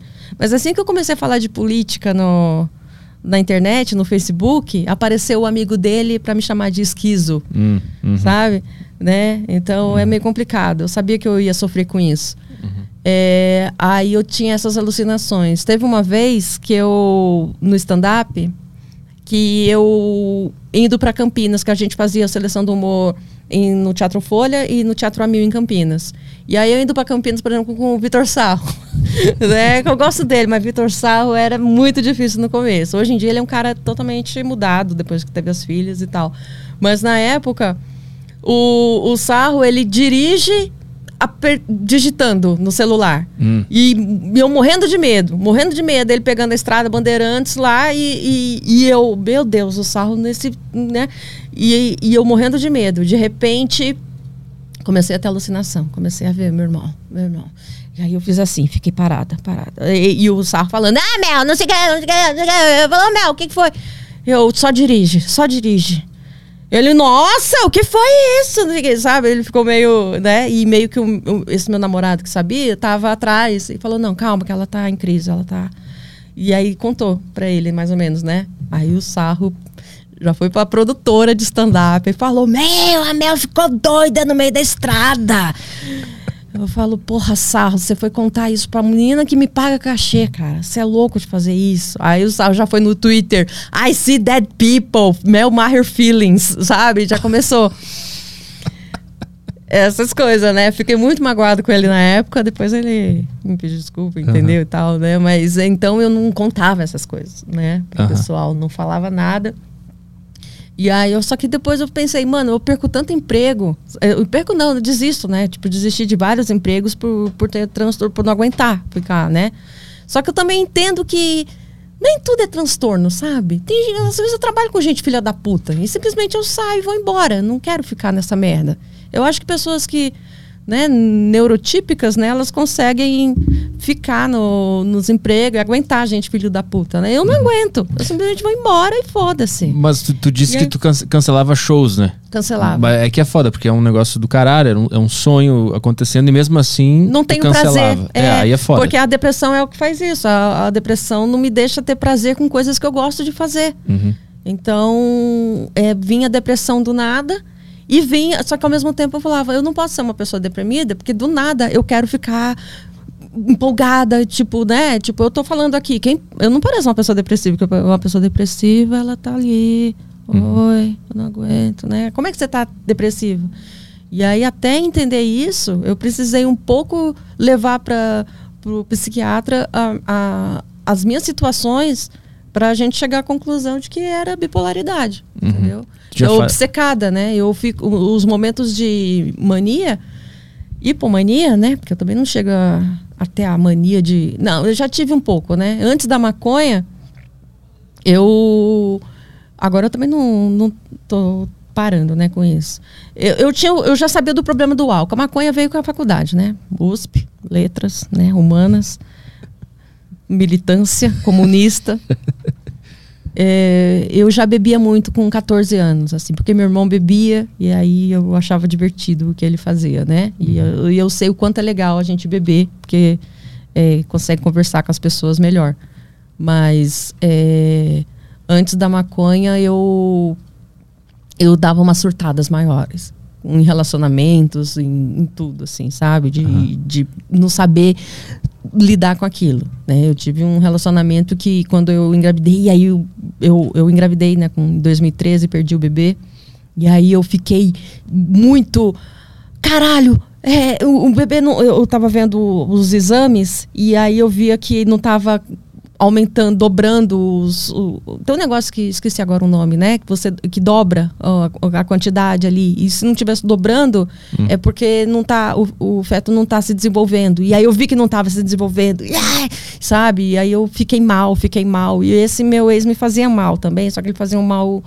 é, disfarçado, aquela pessoa que te deixa pra baixo o tempo inteiro, sabe? E aí eu Em dose homeopática. em doses homeopáticas, né?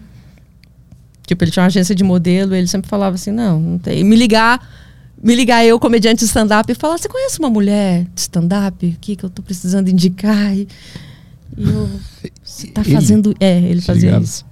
É, e ele tinha uma, uma mãe, a mãe dele, eu, eu fui morar com a mãe dele quando eu larguei a, o Piadaria, que eu trabalhei aí na Mix TV, aí que eu fiquei sem emprego, aí eu fui morar com ele e a mãe dele. Aí foi uma bosta. Né? Aí eu pirava muito, totalmente sem medicação, sem nada, né? Tomando pílula anticoncepcional, que é uma merda pra mulher, pra caralho, porque os hormônios, né?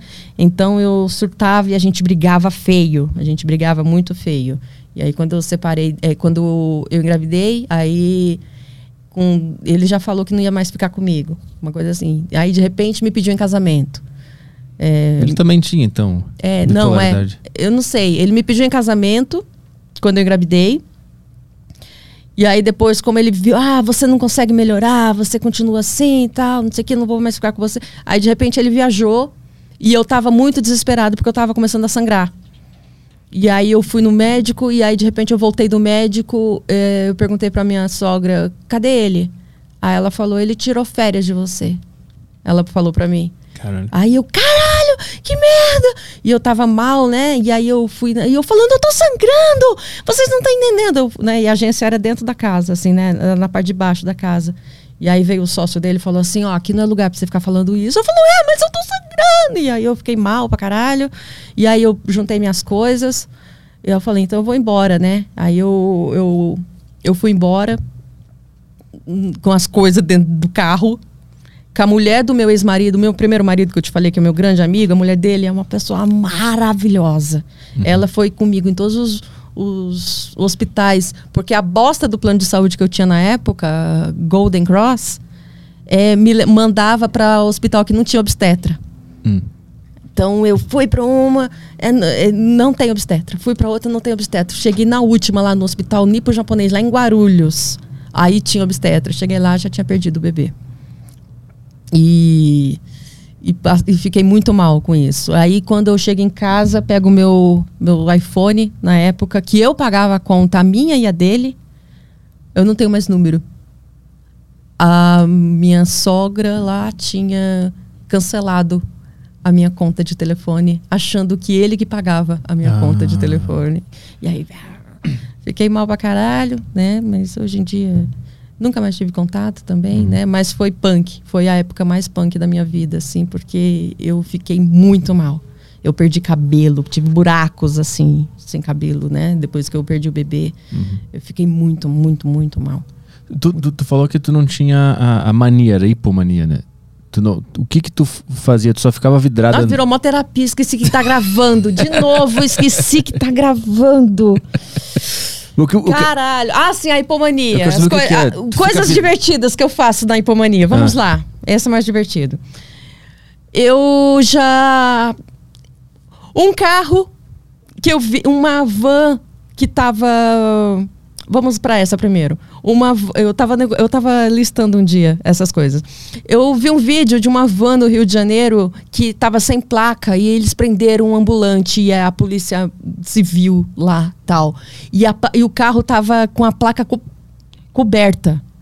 E todo mundo, olha que absurdo! Pegaram, prenderam um ambulante, a placa coberta, e ninguém vê que é isso. E era a polícia municipal, né?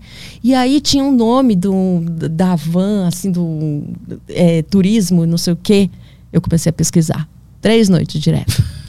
Vou em Detran, vou em tudo, vou em tudo, vou em tudo, vou em tudo. Achei, achei o dono. Achei, vamos ver quem é esse dono. Vamos, achei, achei, achei, achei, achei. O miliciano era dono da frota com que foi preso por roubar dinheiro e drogas de dentro da Polícia Federal e tinha sido preso por isso e, e é isso que eu faço na minha hipomania. Eu investigo coisas. Uma empresa que eu fazia shows de stand-up, que eu não vou falar o nome, podia. Todo comediante sabe de quem eu estou falando. É, me mandou emitir uma nota. Vou até falar o nome da nota. É. Sorrisos no céu. no céu. Na hora que eu li no céu, céu é, é, é coisa do, da prefeitura, entendeu? E eu não fiz uhum. um show pro céu. Uhum. Como assim vocês me mandam fazer uma, uma nota disso? Comecei a investigar. Fiquei que nem uma doida. Mano, a lavagem de dinheiro que eu achei com a Lei Rouanet Puta que eu pariu tanto. Nossa Senhora. Noite sem dormir. Eu começo a fazer isso. Mas se tu, não se tu não tivesse na fase da mania, tu não ia fazer essa- essas investigações. Não é Se eu não tivesse na fase da mania, eu não teria feito. Eu teria descansado. de eu digo boa. assim, não é o assunto que. Eu que- fico obcecada, eu fico obcecada. Tipo, eu, eu, eu, eu tenho um monte de trabalho pra fazer e eu. Não, vamos ver como começou a Lava Jato. Sabe, eu, eu, eu não tenho nada pra fazer, eu vou é, buscar minha árvore genealógica, que foi o que eu te falei. Fico lá, procurando toda a minha árvore genealógica. Encontrei 10 gerações de cearenses até chegar em Portugal. Foi muito engraçado achar isso tudo. E papa, não, tem a minha árvore genealógica até hoje aí. Eu, te- eu vou até fazer um quadro, mandar para as minhas tias todas, né? com- porque eu achei 10 gerações, inclusive um cara que é conhecido como o Abraão do Jaguaribe lá, que é o que ele que eu cheguei numa uma parte lá da, da minha família, que é um homem que deu o Mr. Catra do Nordeste, sabe? Ele comeu um monte de gente, todo mundo é neto dele ali. Eu, eu, eu faço essas é, eu fico obcecada, do Isso- mesmo jeito que eu E dura mais ou menos uns três dias, é isso? Essa, essa a fase. mani- é, por aí. E, e bate logo depois a fase da depressão ou tem um espaço? É, a, a depressão ela dura mais tempo. A minha depressão ela fica meses. Mas o intervalo entre É, esse o intervalo- período é, o e a período- depressão? Não, é, depende de quanto tempo. Dura, dura uma semana a fase mania. Dura uma semana. É, quando eu consigo focar no stand-up, é maravilhoso. Porque aí eu escrevo É. texto pra caralho. Pá, né? Uhum. Eu, eu, eu, eu vou longe. Mas assim, Mas- se tu escrever texto de stand-up dentro da mania, quando vem a depressão, tu não lê de novo e pensa que é tudo uma merda? Que tá tudo uma bosta? Sim, sim, sim. É uma bosta isso. Eu não acredito no, no meu trabalho. Eu não acredito, porque vem a depressão e acha que não tá legal. Mas como é que tu fez pra, pra chegar até aqui sendo comediante? Mesmo com tudo isso? Porque mesmo eu não acreditando em mim, as pessoas acreditaram. Basicamente é isso. Eu fui levada, eu fui levada. Eu não ligo para ninguém para pedir emprego, eu não ligo para ninguém para eu nunca pedi para você para você me entrevistar, Uhum. né? Você entrou em contato, a, a Bia entrou em contato comigo e, e me chamou. Entendeu? Eu nunca pedi para entrar na Praça Nossa. O Carlos Alberto me ligou e me chamou. Entendeu? Eu, eu fui indo, eu fui indo. Eu tava lá no. Eu, eu precisava trabalhar. Então eu fui fazer a seleção do humor. A partir do momento que eu ganhei meu primeiro 50 reais no stand-up, eu larguei a, a, a revisão que eu fazia. Uhum. Falei, não, eu vou viver disso. Dá, dá para eu viver disso. E Porque eu já, eu sempre gostei de trabalhar também sem precisar trabalhar para os outros, né? Depois da- das merdas que eu tive de patrão, eu, eu com meu ex-marido a gente foi camelô pra caramba, entendeu? Vendia mini pizza, eu trabalhei no circo vendendo mini pizza. Então a gente conseguia viver dessas coisas, assim. Eu não, eu não passo fome na vida. Veio a pandemia aí, só sofreu quem tinha muito dinheiro. Que eu, eu falei, eu passo de boa Sim. né? É, meu filho tá, vai para escola pública até eu ter dinheiro para poder ir para a escola, botar na escola particular, não tô nem aí. Aham. Mas as coisas foram vindo, foram me levando, entendeu? Eu tava lá no stand-up, sem nada, de repente Danilo Gentili aparece no meu show. Eu, oi, eu vim falar com você. Me chamaram na Record para trabalhar, é lá o Mion, eu indiquei você. Eles vão te ligar. Eu falei, ah, tá zoando. Mano, vamos me ligar? Beleza. Aí de repente, Mion, Mel, quero falar com você. E me chamaram. Mix TV, me chamaram. As pessoas me chamam para as coisas, entendeu? É, eu não vou atrás porque eu não acredito. Eu tenho vergonha de pedir favor. Eu posso estar mal pra caramba, eu não peço favor pra ninguém. Entendeu? As poucas vezes que eu pedi favor na vida, aí me jogaram na cara, me doeu horrivelmente. Eu fico com ranço pro resto da vida, entendeu? Eu sofro demais de alguém jogar na cara que me fez um favor. Então eu não, eu não conseguia. Eu achava que eu tinha que ser assim. Eu não vou conseguir ser uma, uma pessoa legal para conseguir emprego, entendeu? Eu, eu prefiro. Eu não gosto que as pessoas me deem oportunidade porque eu sou legal. Eu gosto que as pessoas me aturem porque eu sou boa. né? Mas é ridículo de pensar isso. É meio arrogante. Né? Arrogante pra caralho, na verdade. Mas. Isso é só uma ideia, né? Que é- eu, as pessoas me, me acre- acreditaram no meu trabalho. Eu não acredito tanto assim. Eu não fico nas redes sociais o tempo inteiro. Agora que entrou uma- um cara que entrou em contato comigo, vamos fazer uma parceria para fazer uma agência. Eu, eu- né, eu tenho uma agência para cuidar das suas redes. Quem sabe agora? Só que eu falei, mano, você vai cuidar. Porque eu não tenho coragem de cortar o que eu fiz, por exemplo, na praça e botar na rede social, porque Sim. eu não acho que tá tão bom. Aham. Então eu não jogo. Eu não tenho coragem de cortar o que eu tenho e, e jogar. Porque eu não acho que tá tão bom. E ao mesmo tempo eu vejo uma galera que não tá tão boa e tá postando. E tá com um monte de seguidor. E eu não faço isso. Porque eu não acredito. Eu preciso que alguém faça isso pra mim. Nas tuas fases de depressão, é, tu tinha vontade de não fazer mais comédia, de cancelar o show e não ir, né? E a- a- as pessoas te ajudaram a, a passar por cima desse pensamento e ir mesmo assim. Algum dia alguém percebeu que tinha alguma coisa errada contigo e teve que te pegar pela mão e te levar nos lugares? Ou te ajudar, ou falar, vamos lá, vamos sim, eu te pego aí. Sim, namorados fizeram isso. Fizeram isso algumas vezes. Porque senão eu não ia de jeito nenhum. Eu acho que a, o, é, eu marco coisa, aí eu penso, caralho, eu vou conseguir estar bem pra. pra- eu, eu já fico com medo de não estar bem, né? Eu já Uhum. fico com medo de não estar bem. Aquele show que eu te chamei, que tu, que tu cancelou uns dois dias antes, foi isso? Possivelmente. Não sei se tu lembra, 2020, no final de 2020, lá no Aí Bexiga. que- aí eu teria que ver o que, é que eu, eu dei de desculpa pra você, Petri. Senão Não, você vai me pegar na mentira e vai ser uma bosta. Confere aí pra ver. Deixa eu ver. Falando, não vou poder ir, ficar pra próxima, um negócio assim. Ah, é? É. Oi, Petri, tudo bem? Não sei se você me marcou no show de hoje. Se sim, eu não vou poder ir porque acordei muito mal. Me desculpa, tenho um ótimo show. é, acordei mal, acordei em depressão. Isso, isso é... Acordei em depressão e não, eu não sei como lidar, eu não sei Uhum. o que fazer, sabe? Uhum. Hoje eu tenho um filho grande, um filho de 21 anos que me ajuda bastante, né? Cuida do irmão se eu tô em depressão. Uhum. Eu, eu, eu não consigo, eu, eu queria, mas não, não dá. Eu não, eu não vou conseguir. E eu não fa e depressão é complicado, eu não, eu não consigo levantar para tomar banho. Entendeu? Eu não consigo fazer nada, porque nada parece que tem motivo pra fazer. Uhum. A energia A- vital não a existe. energia vital não existe. É. Não- Só eu- tem a consciência. Eu, eu tenho a culpa, a culpa é enorme. Eu sou Também. mãe, caralho. Eu não. É, é foda. Eu. É dói. Eu, eu queria. Não, eu queria estar fazendo todo o, o meu potencial, sendo uma boa mãe, sendo. Mas não. Não dá, porque eu não consigo levantar. Eu não, eu não consigo. Eu fico paralisada. Eu ligo uma TV, eu assisto a mesma coisa, o mesmo. Sabe? Tipo, você vai ver quantas vezes eu assisti um show do Luis C.K. Assim, tipo. Eu assisti 300 vezes, no Aham. mínimo, sabe? O mesmo show. Eu, eu, nem, eu nem quero botar informação nova. São pontos de segurança, né? Eu tenho isso também com alguns Pontos de shows de se- comédia. Quando eu tô muito mal, eu boto. Eu já vi mil vezes, eu Sim, boto de novo. vezes. É. Que eu me sinto num lugar confortável, assim. Sim. É, eu faço isso também com uma série, How I Met Your Mother, sabe? Eu conheço todos os episódios, né? Eu, eu já tive em fase de mania a série The Blacklist, já assistiu? Eu comecei, mas não fui até o fim, não. Então, eu é, percebi no final da primeira temporada que eu, eu sabia quem era o, o Raymond Red, o, o Reddington do, Ah. da série. Eu percebi quem era a identidade dele. A partir do momento que eu soube quem era ele, eu fiquei obcecada pela série. Obcecada. E, e, e ficava obcecada de querer fazer, de fazer um dossiê sobre quem é ele. E aí veio a segunda temporada e caralho, eu sei quem é ele. Na terceira, caralho, eu sei quem é ele. A terceira ficou completamente claro.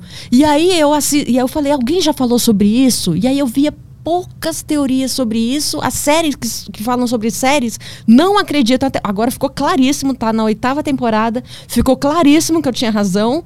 E ainda o- as- os canais que falam sobre a série falam algumas teorias dizem que isso é. Eu falo, mano, é óbvio. Aí a minha vontade é fazer uma. Nossa, olha, se você tem um canal sobre séries e quer que eu fale. Vou dar o spoiler. Posso dar o, vou dar o spoiler. Claro. O spoiler, na- é, eu vou dar o spoiler. Quem quiser tapa os ouvidos, eu vou falar imediatamente. Bota mudo no YouTube. Ele é a Catarina.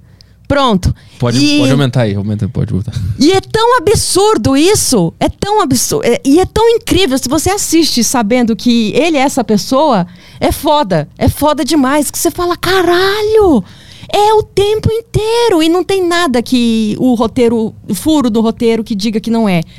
E aí eu. E as séries não acreditam. Os canais de série não acreditam. E eu fiquei obcecada por tempos e tempos. E eu que quero que- fazer um. Eu acho que eu vou fazer um vídeo mostrando por A mais B o quanto a série nunca errou isso.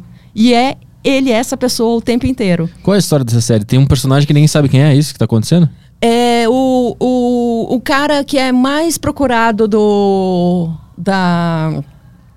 Um terrorista, né? Um terrorista não, um criminoso mais procurado da Interpol, lá do FBI, ele se entrega no FBI e fala: Eu vou.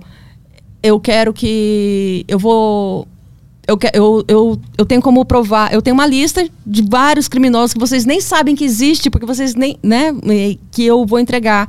Eu só falo com a Elizabeth King, que é a mulher, menina do FBI lá, e você vê que ele tem uma relação absurdamente próxima com ela, né? Você vê que tem alguma coisa a ver. E, e ele vai entregando, cada, cada episódio ele entrega um terrorista absurdo, tipo um cara de tráfico de órgãos ali que ninguém sabe, sabe? Um, um- coisas que as pessoas nem existem, assim, uma conspiração absurda.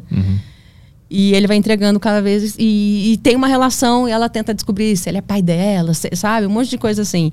E é muito foda. Mas eu entendi. que Tem um personagem que ninguém sabe quem é. E tu descobriu que é um o cara. Red, o Red, então esse cara, esse criminoso que se entrega, que é o cara que entrega a blacklist, que é a Entendi. lista negra de vários criminosos, ele entrega para FBI, ele começa a trabalhar com o FBI, Aham. só que sem ele, sem os criminosos saberem que ele, ele é esse delator, entendeu? Aham. É, esse cara fica a série inteira tentando descobrir quem é ele, na verdade, né? Quem, qual é a, a verdadeira identidade dele? De que lado ele tá? É isso? Não, qual é a verdadeira identidade dele? Ah, tá. E a verdadeira identidade dele é esse nome que eu falei, Entendi. Entendi. entendeu? Aham. E aí tu ficou três dias investigando isso. E concluiu que era esse cara. Eu, depois do final da primeira temporada, eu falei, eu acho que é. Mas não dava pra descobrir ainda com a primeira temporada totalmente. Aham. Mas eu fiz isso. E aí, quando veio a segunda temporada, eu, com certeza, na terceira não tinha erro. Na terceira não tinha erro. Já tá na oitava. Foi agora no final da oitava que, Que revelaram. que revelaram. E ainda tá assim nos jornais. Deu a entender que ele é. Eu falo, mano, vocês são burros demais, caralho, pra não terem percebido. Isso é uma das obsessões idiotas. Porra, isso, isso é muito bom que é muito criativo. Te faz pensar em outras coisas. O problema é a outra Sim. parte, né, que é um saco. Essa parte é muito legal de ter. Sim, sim. Quando- Religião, eu também, eu com religião, eu comecei a ler os livros apócrifos da Bíblia, sabe? Os que não entraram na Bíblia. Eu falo, cara, eu de religião. Eu pirei muito na adolescência com religião, né? Porque eu, eu sou ateia, assim. Sou agnóstica, tá? Para não dizer, não ser tão arrogante, eu sou agnóstica. Ainda que ele fala, se me provar, eu acredito. Pra não definir que não tem. Pra não definir que não tem, eu, eu acredito que eu não sei. Mas e minha mãe é muito católica, fervorosa. E meu pai era ateu também, entendeu? Mas meu pai falou assim: meu, vai, vai conhecer as religiões. Aí eu quis conhecer. Religião pra caralho. Fiquei obcecada por isso. Eu, eu me batizei nos Testemunhos de Jeová, nos Mormons. né? É, conheci várias outras, né? Fui os budistas. Nossa, uma época eu fiquei obcecada pelos budistas, cara. Obcecada demais, porque existem vários budismos, mas tem um que é igual aos evangélicos entre os budismos. Tão igual aos evangélicos que eles acreditam que as outras vertentes do budismo tá tá errada. Só a deles é verdadeira. Eles são proselitismo pra caramba. E eu falo, filhos da mãe, eles são muito estranhos, né? E aí eu começo a... O budista que julga o outro como errado. O budista que julga o outro como errado. É o budismo de Nichiren Reishonin, que é o budismo que fica assim, Neymar Horengeki, Neymar Horengeki. Não sei se você já viu. Não, Não? não. Ah, eles são evangélicos totais, totais, assim. Eles não... Eles não têm nada a ver com o resto do budismo, né? Tem os testemunhos de Jeová que foi muito engraçado. Que eu, eh, eh, meu pai era disso, né? Vinha testemunho de Jeová lá em casa e... E aí falava, posso falar sobre Jeová? Meu pai, com certeza! Aí recebi em casa bebão e começava a falar merda pra eles, né? Meu pai era desses. E aí eu gostava disso. Aí eu recebi testemunho de Jeová em casa, pesquisei. Aí hoje em dia, as testemunhas de Jeová são uma das religiões que eu menos gosto mesmo, assim, sabe? Pra mim eles fazem mal, né? É, por conta de. É meio difícil falar pra você. eu- depois que eu soube que eu, te falei, né, que fizeram um comentário que vacina ou petria força, né? Não sei o quê. E os testemunhos de Jeová tiveram um problema, inclusive com a vacina da. É mesmo? É. Por quê? Nos anos 70, assim, eles não aceitavam vacina de jeito nenhum. Ah, assim, é? é. Tamo junto. Brincadeira, cara. Por que, que você não vacinou, Petri? Um pouco de Me medo. só- Ah, é só medo? Não, não, é várias, várias coisas. Várias coisas. Tá bom, você não é o foco hoje. é, mas o. As testemunhas de Jeová eu achei essa coisa do transfusão de sangue, né? Tipo, por exemplo, e que é baseada num, num um versículo que eles pegam e, e transformam completamente. E não pode fazer transfusão de sangue? Não. É? É, testemunho de Jeová não faz transfusão de sangue porque leu na Bíblia que não pode beber sangue dos ídolos e aí acha que é a mesma coisa, Ah, beber é, antes. é só do ídolo, pô. É só do ídolo, caralho. Você nem tá sabendo de quem é o sangue, porra. Cara, mas tu não seguiu nenhuma religião por quê? Tu achou que tudo era uma grande bobagem? Por isso que hoje tu é ateia? Não, eu só não consigo crer. Não, eu acho que. Não, não é que eu não consigo crer. Eu, a- eu creio que. Eu creio que. Eu creio que você acredita, entendeu? Eu creio que as pessoas acreditam, eu creio na fé. Eu só acho que. É uma loteria. Como a assim religião é uma loteria. É De uma, qual tá certa, né? de qual tá certa. É tipo. É, é como. É como eu dizer, por que, que você não acredita em unicórnio? Hum. É a mesma coisa. Mas meio que todas as religiões, elas meio que chegam em algumas conclusões parecidas, né? Só muda o nome do cara, ou algum ensinamento aqui, outro ali. Mas meio que todas chegam no mesmo Sim, no porque mesmo elas têm senso. as mesmas fontes, né? Todas têm muito parecidas com o que tinha antes do cristianismo, tal. O, as religiões gregas lá, os, as mitologias, elas vieram das mesmas mitologias. Uhum. Imagina esse povo todo sem internet, sem televisão, sem Sim. livro, né, mano? Você fica pensando o tempo inteiro alguma coisa. As pessoas não entendiam. Eu acho que antes da ciência era isso. Você não entendia por que, que o céu ficava preto, depois o céu ficava claro, você não sabia, não entendia as coisas. E a melhor coisa para poder juntar as pessoas, com certeza, foi criar Deus. Porque Deus, né, ainda mais quando criou o Deus único, né, o Deus único da religião abra- das religiões abraônicas, elas juntou. Tipo, dá para obedecer melhor, entendeu? Quando porque é Deus, é Deus, Deus é, até hoje a coisa mais fácil de você convencer uma pessoa é dizer que Deus mandou. Mas quando a ciência prova alguma coisa, tu não considera que é a ciência revelando Deus? Aí queria forçar demais, né? Não, Por quê? Porque porque isso serviria também para qualquer outra coisa. Serviria, isso aí não é Deus, é, isso não é a ciência provando saci pererê, entendeu? É, que Deus é a palavra que a gente usa pra esse, esse, esse conhecimento é, que as que pessoas tá falam assim, você fora. acredita? É, eu acredito numa coisa maior. Por que, que eu acredito? Porque eu tenho 1,59m de altura. É lógico que eu acredito numa coisa maior. Tudo é maior que eu. Entendeu? É, é que a- a- as pessoas. Se você fala Deus, eu sei que você está falando de Deus de Abraão. Porque ele que começou, principalmente com essa coisa. Ele que popularizou o Deus único. Porque até então, a mitologia Ah, sim, tinha vários sim. deuses. Por que não deuses? Por que não deusa? Sim, Entendeu? é- Se você fala Deus, pra mim, você acredita em Deus, eu tenho certeza, assim, de 98% de certeza que você tá me falando de Deus de Abraão. Deus de Abraão, eu não acredito. Eu sei como. Eu, eu li, eu acho incrível a história, eu Sim. acho foda, tudo. Mas não, não existe a possibilidade de eu acreditar no Deus de Abraão. É que a gente tá falando de Deus como um personagem, né? Eu tô- Oi? A gente tá, a gente tá, é, considerando Deus sendo um personagem específico. Sim, você está acreditando num Deus É, único. Você você não- acredita em Deus, você acredita em deuses. Eu acredito em várias forças que eu não sou capaz de entender. Sim. é- Eu acredito que eu não sei. E eu acredito que ninguém sabe. Isso é o principal. Eu acredito que eu não sei. Eu não sei o que é que acontece depois da morte. Eu tenho certeza que ninguém sabe. Porque ninguém que está vivo sabe. Entendeu? As- Algumas pessoas têm experiências de quase morte que sente alguma coisa ali, mas não é a mesma coisa que morrer de verdade. Eu não sei o que acontece, ninguém sabe, todo mundo cria teorias. Eu acredito que Deus existe porque ele foi criado. Ele foi criado pela humanidade de várias formas, cada lugar criou É, a sua possibilidade. todo mundo Eu chegou acredito na mesma conclusão, né? Todo mundo chegou em conclusões diferentes. Não, se- sempre é um Vai- Deus, Cientologia, ou vários. Não, ou é, ou é um Deus, vários. Mas não, só Abraão que ele é onipotente, onisciente e e onipresente. Sim. Ah, em outros Sim. lugares, né? Tipo, o Deus de Abraão, eu, eu preciso acreditar que ele é infinitamente bondoso e não o de Cristo, né? Infinitamente bondoso e onipotente. Com o mundo que é, não dá para ser as duas coisas ao mesmo tempo. Por que não? Porque se ele tem poder, como é que ele vai. eh, e as coisas acontecem como acontecem, como que ele é. eh, ele é infinitamente bondoso. Mas ele pode ser e não, e não, não botar em prática. A bondade que ele tem, É. ele não bota em prática? É. Como assim? Ué, eu posso ser infinitamente bondoso na minha aqui, quieto. Vocês fazem o que vocês quiserem aí.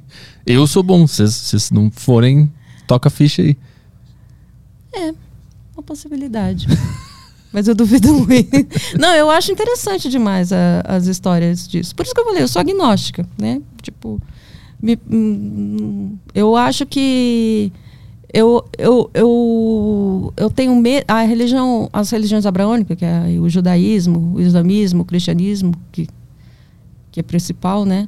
É, eu, eu gosto de quando vem um censo na minha casa, eu digo que eu sou ateia, entendeu? Porque é por acreditar que nós somos todos nós crentes em Deus que acaba as, essas religiões pentecostais, né, e tal, elas acabam ganhando força porque e, e, na verdade você vai perguntar para essa pessoa que acredita em Deus, ela fala: "Não, eu acredito numa força, numa luz". Eu falo: "Não, você não está acreditando em Deus, porque quando pergunta se acredita em Deus, claramente é o Deus de Abraão. Mas não- claramente eu- é um será? único Deus. É porque é um único Deus. Mas acho que é porque tem uma palavra que pode representar tanta coisa e a gente se acos- acostumou a usar Deus só pra É. Eu sei, por poder exemplo, conversar. que é muito mais ofensivo. É muito menos ofensivo eu dizer que eu sou ateia do que se eu disser, sim, eu acredito nela. Mano, se eu falar que eu acredito nela, mas é uma caralhada de gente se ofende. Porque como assim você tá achando que Deus é mulher? Aham. Entendeu? Porque Eu acho que Deus é gênero fluido. É pan. Deus é pan. Deus é. O pan é o fluido, né? É o que não. É que a hora é homem, a hora é mulher? É isso, né? É esse mesmo. É? Então, Deus Híbrido. é pan. É, Ili. Você acredita em Deus? acredito. E que ele é qual? Ele ela. Ele, ele Pois é, é isso que eu ia falar. Eu não, não, pra mim não é um personagem, não, porque eu nunca Você- tive a bagagem da, da teoria religiosa. Sei. Pra mim só foi uma. Eu fui. Uma força. fui- não é nem nenhuma força. Isso aqui pra mim é Deus já. Essa Ah, mesa então, aqui. Entendi. Eu porque eu, eu, eu, eu, eu fui ateu por muito tempo. É, eu era o jovem ateu, revoltado e tal. Hum. Ah, ficava Não, bravo com a tia. revoltada. É, A tia da, a, É, a não. tia da namorada falava, fica com Deus. Eu ficava, que Deus, que não existe. Você percebeu que minha mãe me mandou mensagem, me ligou, a primeira coisa que eu falei foi Sim, benção, claro. manhã. Não, eu pra- respeito muito a Aham. religião. Aqui é porque a gente tá falando no podcast, né? E eu era, eu era esse cara. E aí é uma experiência única minha que não é o que eu uso pra justificar porque eu, que eu acredito. Mas eu tava no meu auge de ser ateu e eu tava dormindo de boa. E eu acordei do nada com a frase: Deus existe.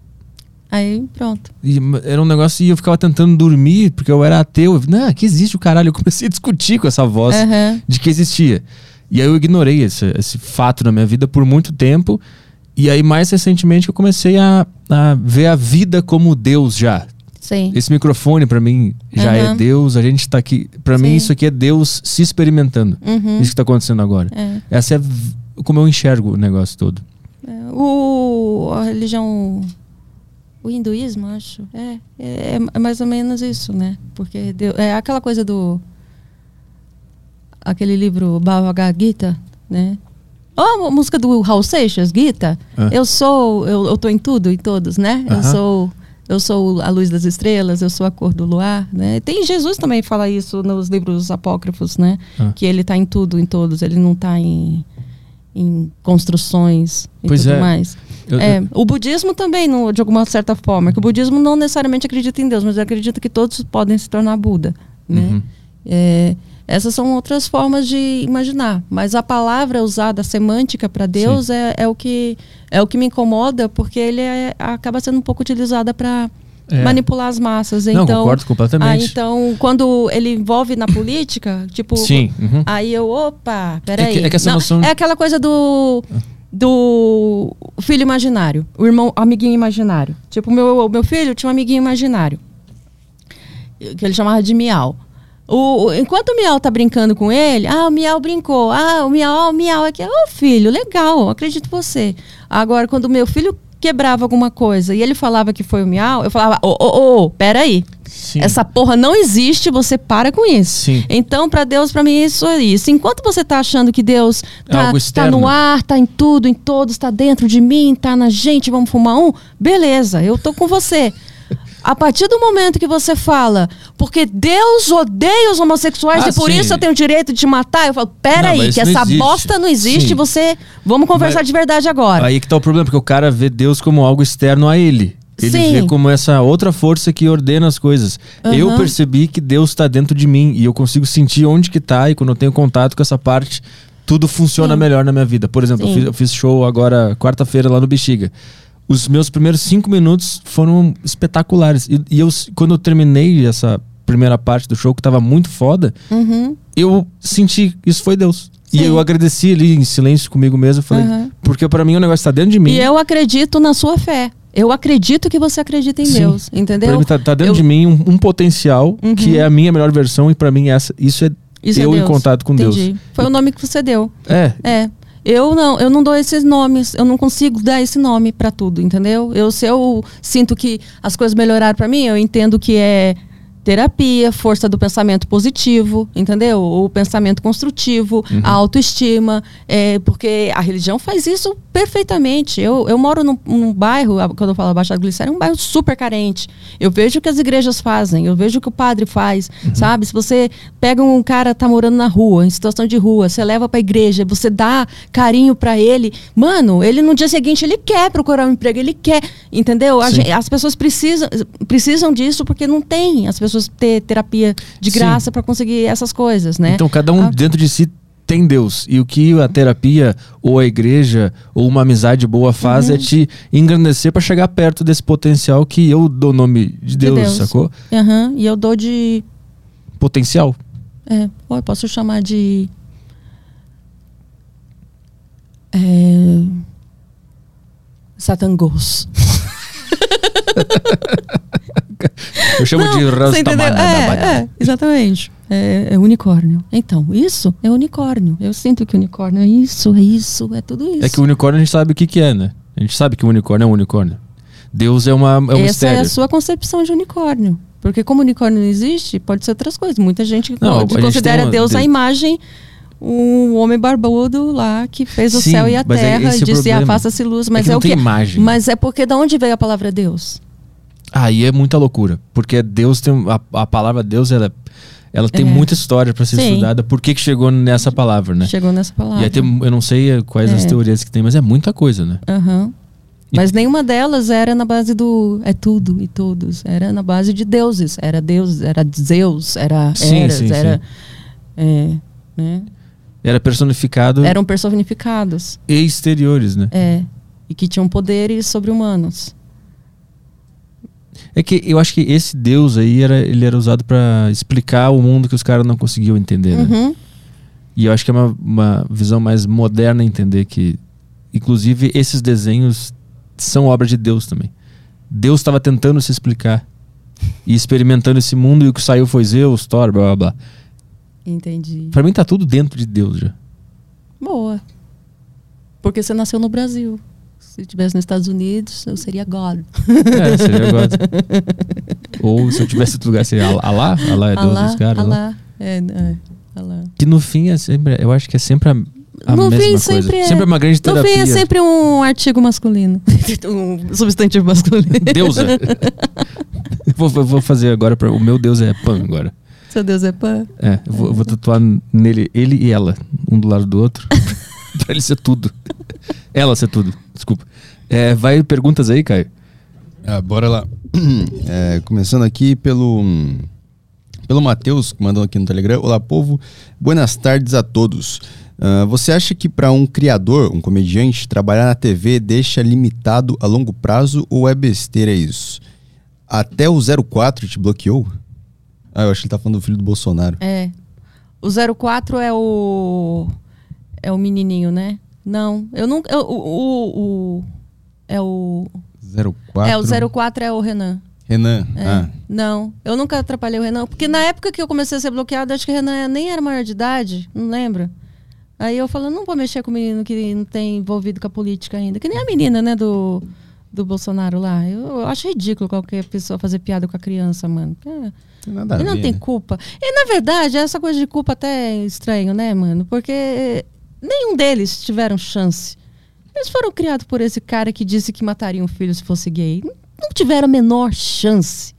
Lógico que assim, você não é culpado pelo que fizeram com você, mas você é culpado com o que fazem com o que fizeram com você, né? Então, a partir de agora, eles já são culpados, né? Inclusive, o Renan já, já tem sua culpa no cartório. Mas é porque deve ser muito difícil cortar laços com essa com uma família dessa, né, cara? É complicado. Ele foi, eles foram criados, assim. Qual era a pergunta? Ah, era se na TV eu fico. Ahn, você acha que um criador, um comediante, trabalhar na TV deixa limitado a longo prazo ou é besteira? Não, você fica limitado a curto prazo mesmo. É, quando eu tava falando com o Petri, é, a gente. A gente é, a, a TV tem muita. Tem muita. É muito podado, muita coisa, né? Eu, eu tô adorando o que eu, o que eu faço lá. Eu sei para qual público que eu tô falando. É, e estou muito feliz, contratada com, com todos os direitos trabalhistas que eu mereço. Que limitação é essa? Limitado é ficar no, no stand-up é, contando moeda, sem saber se eu vou ter show. Pandemia, mesmo quando veio, foi foda pra caralho. Mas artisticamente, a TV é um negócio de massa. Você sempre vai ficar um pouco mais limitado, porque você depende do que o, o patrão quer. Quando eu comecei na TV, um roteirista falou pra mim assim: Mel, o doente quer canja, dá canja pro doente. E eu aprendi isso. Eu faço o que as pessoas querem que eu faça. Eu sou uma prostituta. Eu adoro isso. Mas a praça me deu tudo que eu, eu, eu, eu, eu queria nesse momento. Eu tenho total liberdade. Eu trabalho com pessoas maravilhosas. E eu não tô sendo falsa em dizer isso, porque eu já trabalhei com tanto filho da puta que eu posso nomear até não poder mais. Eu já nomeei em todos os podcasts que eu já fui. então eu gosto muito do, do, do que eu faço lá. Tem a próxima pergunta aqui, do Léo. Eu não entendi muito bem a pergunta dele. Mas Vocês têm merchan alguma coisa pra fazer? Porque eu queria fazer xixi. Pode ir. Então tá. A gente enrola aqui. Eu e Caio de Eu Bagos. só queria acrescentar uma coisa. Eu devia ter falado no podcast passado, Petri, Hum. que na terça-feira iniciou-se o ano ano- chinês. ano do tigre? Ano do tigre. Parabéns a todos vocês aí. Todo mundo que tá no chat aí. Como é que tá? O pessoal tá se comportando? Cara, eu não sei, sabe por quê? Porque lembra daquele problema que teve na internet no dia com Ah, o isso é uma loucura, né? Anderson? A live tá funcionando e eu não consigo acessar a internet. Eu não consigo abrir. Eu abro o YouTube aqui, tá como se não tivesse internet no PC, mas a live tá rodando lisinha numa boa. Isso acontece comigo também quando eu faço o desinformação aí. Ah, Eu não sei que. eu- aí eu só funciona a internet de novo depois de reiniciar o computador. nossa, eu acho que é o OBS, na verdade. Deve estar puxando muita. Provavelmente tem alguém, tem mais alguém usando essa rede aqui. Não sei. Aí tu consegue. Mas tu consegue pegar as perguntas aí? Eu tô no celular aqui. Ah, tá. Então, turma do YouTube, mandem perguntas aí. Ahn, Perguntas de verdade aí. Ó, o pessoal tudo preocupado já. Será que ele tomou vacina ou será que ele não tomou? Vai que dá na tua vida, cara. Que gente. Um monte de véia pra- fofoqueira, meu. chato pra Caralho, caralho. bebe a vacina, enfia no rabo, faz o que quiser, para de encher o saco das pessoas, cara. internet é uma cidade do interior, né? Gente Esse chata. É, sempre véia fofoqueira, né? É. Será que ele fez isso ali ou não fez? Vai te fuder, Fica com o caralho. gato na, na varanda lá. Enfia o que tu quiser no teu olho aí, para de incomodar, meu. Cara Aí chato. Vai, vai fazer um crochê pro seu filtro de barro, filha da puta. Cara xarope, meu. Vai. o Léo mandou aqui, é... Mel, você acha uma estratégia inteligente que algumas humoristas fazem pra divulgar as datas de show em um ensaio sensual na praia? Como é que Eu é? acho, Foi bem específico aqui. eu acho que a gente, por exemplo, eu tenho show dia 10 de março, que vai ser meu aniversário. Desculpa, Petri. Desculpa, Bia. Respondido Mas- aí, Léo. É, Eu acho que todo mundo tem que ganhar dinheiro do jeito que pode no momento. Não tá fácil para ninguém. Eu não vou ficar julgando minhas colegas de trabalho o jeito que elas fazem. Se o algoritmo não está ajudando, se você não tem uma empresa para poder ficar pagando, eu já fiz isso. Eu já botei a foto de, de biquíni também para divulgar show. Se a gente tem essa arma, a É. gente usa quantas vezes quiser. A gente, a gente- a gente- Eu não me importo do jeito nenhum, cada um tá, tá correndo atrás do seu. É porque a arte fazer, ela é, é tratada muito com. Você tem que ser assim. Mano, pessoa que ganha dinheiro, caralho. Cada um faz o que pode, meu. Não tá fácil. Todo mundo tem conta pra pagar. Vamos fazer, Caio? Nossa divulgação dos pró- próximos shows? Sunguinha, peludo. Não, nada. Oi? Sun- A gente pega uma, uma calcinha Ah, e tapa o que, Ah, o que boa. tapar, tapou. Se Tipo não do tapar, Bora? não- Isso. Não, é mais fino. aham. A gente divulga nossos shows assim. A gente só vai ter que mudar o lugar do show pra Rua Augusta, né? Vai lá. Ah, mas você consegue isso, né? Você tem umas fotos sensual, né, Petri? Não tem mais, não. Tirei não tudo. tem? Você tirou tudo? Por quê? É é que era um... mulher não gostou? Não, na verdade, Tua ela, mulher é linda pra caralho. adorou, Você é né? muito bonito, tua mulher é muito bonita. Somos um Eu comeria casal. os dois fácil. É? É. Eu tô com 40 anos. com ela é com todo respeito, viu, Bianca, que eu tô falando isso. Mas é. Ela é maravilhosa, né? Ela é muito, muito gostosa, eu reparei. Vamos lá pro áudio do Link. Boa tarde, pessoal, tudo bem? É, eu estava assistindo ao podcast do Rafinha com o Petri Putz. e eu lembro que eles comentaram que tem muito do público do Joe Rogan que vai pra lá só pra ver ele e ri, e ri das coisas que ele fala só por ele ser ele. É, queria saber se isso vocês sentem que isso acontece com vocês, de independente do que vocês falarem, as pessoas vão rir por causa da sua persona, sabe? Não pela qualidade da piada. E se caso isso aconteça, incomoda vocês de alguma forma? Esse é o objetivo, né? É conseguir público suficiente que Quem vá dera. outras coisas. Quem dera, como eu queria ter carisma. Se eu tivesse carisma, cara. Tu tem, pô. Para. Não. Tu tem. Se eu, eu, eu, eu dependo do meu texto porque eu não tenho carisma, cara. Porque Tá se eu. Não, fica Caralho. subir no palco e tipo, foda-se. E É. aí, galera? Uh! Não, mas assim, as, Nossa, as ia pessoas, ser maravilhoso. as pessoas aceitam mais o teu texto porque elas já te conhecem e já têm um carinho por ti, entendeu? Claro que sim. As pessoas nunca me conhecem. Para. eu meu. faço solo e tem gente que não me conhece. E foi porque a casa falou lá e, e botou lá. Sim. Não, é, eu sempre tive que, que, que me provar nessas coisas. Nunca, nunca consegui ter esse carisma. Esse, é, essa coisa que as pessoas já. O que falar já vai dar risada. Hum. Quem dera, quem dera. Mas meio que esse é o caminho de todo comediante. É- é- Fala oi, fala oi no- na internet e já 100 mil curtidas. Você já viu isso? Gente famosa pra caralho? Oi.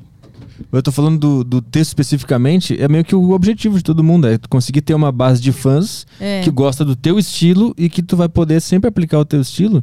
E mesmo que a piada não seja a melhor de todas pro público É. de forma geral, o teu público vai rir porque eles gostam de ti e gostam do jeito que tu pensa comédia. Então, não é um problema. É, é o objetivo de todo mundo a chegar nesse ponto, inclusive. É, seria o meu, que eu trabalharia bem menos. Não, eu trabalharia bem menos se eu mudasse minha opinião política, por exemplo. Se eu mudasse, se eu não tivesse essa bosta chamada consciência de classe, Mas- que eu odeio ter, odeio ter, odeio, odeio. Vamos parar, porque- vamos virar capitalista. né? Virar capitalista. Porque se. Não, eu, eu sou, né, de Mas a alguma gente forma. começa a concentrar recursos. A gente, cria, a gente abre uma empresa e deixa as pessoas das 8 às 2, depois É, das 2 às então, 10. se eu, se eu conseguisse andar pela Baixada do Glicério, cara, e, e falar, tipo, foda-se pra você, foda-se, eu acho que seria mais fácil. Se eu apoiasse Moro, agora. Puta, Moro é muito chato. Imagina Se se, eu ele for apoiasse- presidente. não, tem mas que se eu ap- ele quatro anos falando daquele jeito. ah, vai me dizer que você não vai no Moro? Eu? Não vai? Claro que não. Eu anulo Lula? todos os anos. É nulo Ah, ou anula. Lula? É nulo ou Lula? esse, é, esse é o meu ponto de vista. Nulo ou Lula? É porque eu sei que se eu votar no Lula, muita gente vai, vai, vai se irritar, então eu vou votar nele. O que, que foi? Você vai votar no, no Lula? Ou nulo. Eu achei. Nossa, você tá me confundindo completamente. Tanto quanto eu confundo as pessoas. As pessoas tá também. entendendo é que é. entendendo. Eu devia ter pesquisado mais eh, a sua posição política. Você não, não tem tenho. Twitter, né? Eu não, tenho posição. ver. É, não tenho posição política. A minha É. posição política é o que, que vai irritar mais as pessoas se eu falar. Hoje já não é mais o Bolsonaro. Maravilhoso. Hoje eu, é, eu Hoje vejo é- que é mais o Lula. Hoje é mais o Lula, com certeza. Aí Até ele porque ele vai ganha. ganhar. Eu, eu tô planejando, por exemplo, eu como esquerda, eu que como é esquerda, Lula. não, você sabe que eu já fui comunista, né? Então, eu fui militante comunista, por isso que eu tenho uma Por isso tá vestido que Não. nem uma revolucionária hoje. Por isso que eu tô. Você não percebeu que eu. Esse macacão foi a Marley Cevada que me deu, cara. Porque, ó, nossa, essa roupa. Esse tênis, não sei se dá pra ver. Esse tênis foi a Renata Braz da Praça Nossa que me deu. Esse macacão foi a Marley Cevada da Praça Nossa que me deu, a que faz a Nina. Porque eu vou sempre com a mesma roupa pra trabalhar e as meninas ficam com dó e me dão roupa. Aí eu continuo repetindo as roupas pra elas me darem mais roupa. Porque eu sou assim. fudida. Não sou fudida, mas eu gosto de parecer fudida. Para as pessoas me darem as coisas. E Mas as- é, o, o macacão é, eu gostei de usar ele porque ele lembra o macacão que o do o, o, o, cha, o chapéu tá usando Ah, naquele tá. Stick Stones dele. O Che O Che Guevara. Guevara, mano. Eu- não, eu, eu fui comunista, mas nunca fui stalinista. Eu era trotskista. Puta, eu não conheço nada. Não. O que, que é? Qual é a diferença? O Trotsky, o Stalin mandou matar o Trotsky, né? Foi o que levou a machadada na cabeça. Ah. É que o, o Stalin acreditava que a- o socialismo era capaz de. Eu não sou hoje mais nada disso, mas o, o Stalin acreditava que o, o socialismo era capaz de ser feito num país só. Ele fez lá na Rússia e foi só expandindo o negócio. O, o Stalin eh, seguia mais o que o Marx dizia que. O. O Trotsky. O Trotsky seguia mais o que o Marx dizia, que era é, o socialismo, ele precisa começar num país, na época, né, industrializado o suficiente, autossuficiente, Com o e, capitalismo bombando. e, é, e industrializado. Não tem a ver com o capitalismo. Ah, tá. Não tem? Oi? Não tem? Não, industriali- industrializado é uma coisa. Ah, tá. Capitalismo tem desde a Idade Média, no final da Idade Média, começou o capitalismo. Mas bombando é industrialismo. Desculpa. Ah, sim, bombando. tinha que começar num país. É, porque o Marx também acreditava que o capitalismo ele teve a sua função, Ah, sim, como Dele- sistema. dele poder Ele ficar não é o único sistema escrevendo. do mundo. Oi? Ele poder ficar em casa escrevendo. Era essa função que o capitalismo tinha. Ele deu a força. Não, o que que é o capitalismo? É acumular capital. É acumular capital. Ele É. foi feito para isso, acumular capital. É. O que se ele consegue fazer as outras coisas é porque ele consegue beneficiar o que está ao redor do capitalista. Né? Todos os outros lugares longe do capitalista tá se fudendo, tá morrendo de fome e tudo, né? Aí o Marx eh, acreditava que só existe o socialismo, só é capaz se for no mundo inteiro. Putz, aí é muito trabalho. É, melhor. Se for no mundo inteiro. É. Se não for no mundo inteiro, não dá. O Stalin não. O Stalin acreditava que dava para ser. E o Trotsky, ele Ah, tinha a é. ideia da revolução permanente, que é você avançar no, no capitalismo, avançar, avançar, avançar botando contra Até a todo mundo parede. ter bastante dinheiro. Ah, Não, na ah, tá, verdade- entendi. Entendi. Não tem todo mundo bastante dinheiro. Não, não, né? pensei que era Assim avançar no funciona o capitalismo, até todo mundo juntar bastante grana, a gente vira Todo socialista. mundo não. O capitalismo não tem todo mundo bastante É. dinheiro. Você acha que o Nem no, capitalismo so- tem? no socialismo não tem ninguém com bastante Mas você dinheiro. acha que só existem esses dois sistemas? Não sei. É, porque o, o capitalismo é um mal. Não significa que o socialismo é a solução. Eu não sou socialista hoje. Qual, Eu, que é eu, o- qual é a tua visão? Como é que a, A minha sociedade visão que seria eu- boa? Qual é o sistema legal? como eu vou viver? Eu tô com 40 anos, eu não tenho mais tantas utopias na minha vida. Ah, o mínimo de social-democracia para mim já estava bom o suficiente, entendeu? Não precisa. Agora que o capitalismo é um mal, ele é um mal. A social-democracia mascara o capitalismo, mas o capitalismo, a ideia de um sistema que a única, o, o, o objetivo é acumular capital, é porque o capitalismo foi o que inventaram na época e foi o que ficou para sempre. Se não existisse o capitalismo, existiria um outro sistema, né? Que, que substituísse o que tinha antes, que era o feudalismo e tal. Mas é, seria um outro sistema. Mas que é, é um mal. Qual é a solução? Eu não sou comu- economista para saber, mas Guilhotina. existe. Tipo, qual é? tipo, você não viu o buraco que deu lá na Marginal Tietê? A Sim, cratera que abriu? sim. Qual é a solução para aquilo?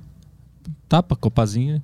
Não, você não sabe, eu também não sei, porque eu não sou engenheira, mas eu sei que aquilo é um problema, entendeu? Eu sei que o capitalismo é um problema. É, acumular capital só com exploração é, vai acabar os recursos do planeta com isso. Isso é óbvio. Mas meio que não é isso aí Não, mesmo. o socialismo é a solução? Não. Sim. Uma so- solução, vamos pensar nela. Mas Mas, meio- com certeza É. não. Mas meio que a vida não é rumo ao apocalipse mesmo? E é isso aí? Mas é, é o que diziam, os comunistas diziam, socialismo ou barbárie. É, a ideia deles, né? Ou vai vir a barbárie, no final das Eu acho- contas. acho que todo mundo vai- No final das contas vai estar todo mundo. Ah, Não tem mais recurso, mas eu não, Não, vou estar mais vivo agora pra isso, Meta- meus meta- netos que se virem. Metaverso.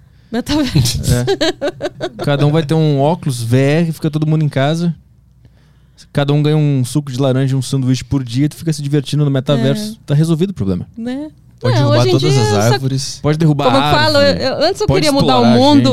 Hoje eu só quero o mínimo, assim, só pra. Eu só tá quero um de óculos boa. do metaverso. pra- pra- Aí lá pode Não. desmatar, É, eu vou com certeza- derrubar metrô. Eu vou votar no Lula em segredo.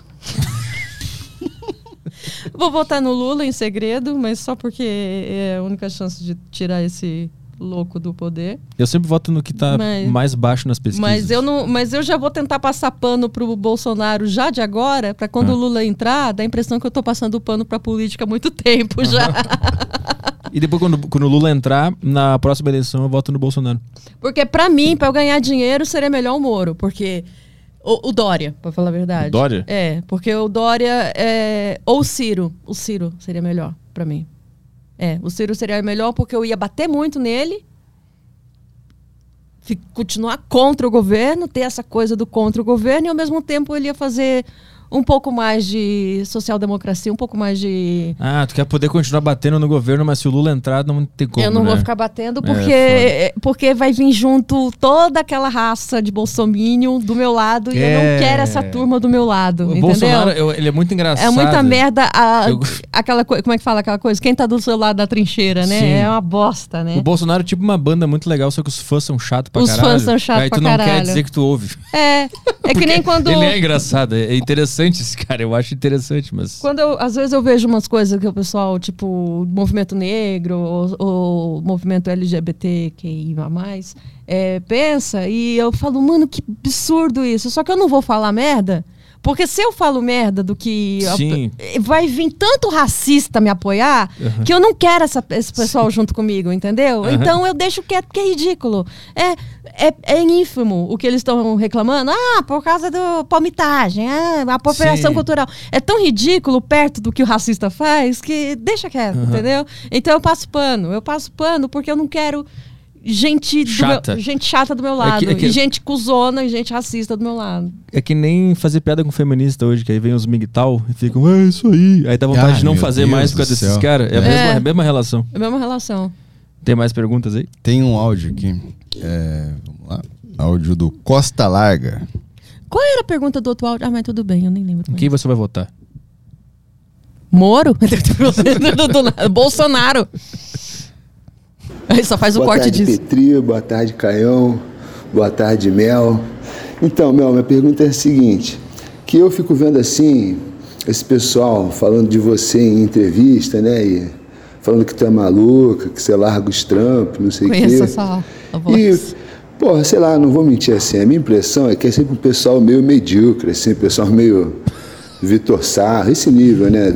Tadinho Pessoal que rala, mas não tem talento.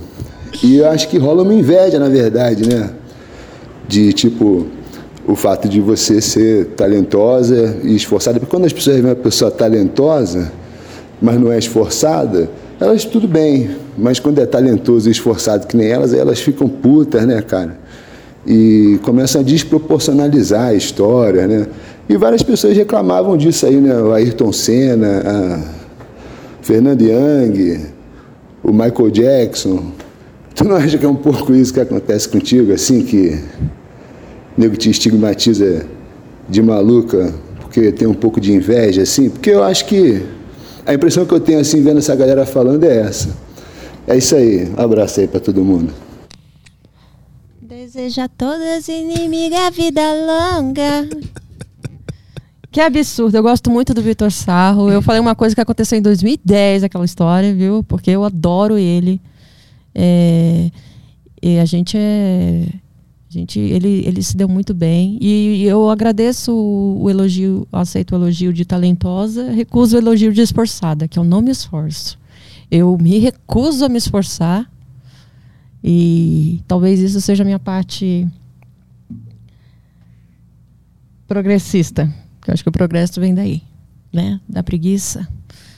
E é, que outros comediantes me, cham, me taxarem de louca, ele foi isso que ele falou? É, não entendi bem, porque ele não, não explicou direito o que aconteceu. de É, fato. não, não citou nenhuma Foi, foi, né? foi meio Léo Dias a pergunta inveja, dele. é, a inveja.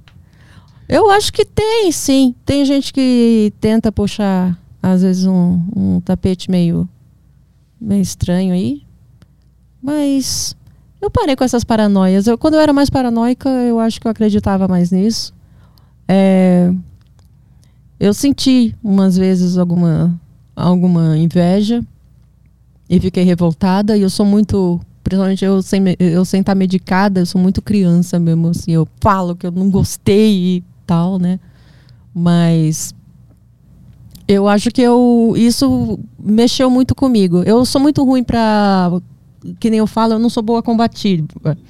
Então, eu tenho tanto medo da galera ter inveja de mim que eu tento não fazer as coisas para as pessoas não terem inveja de mim.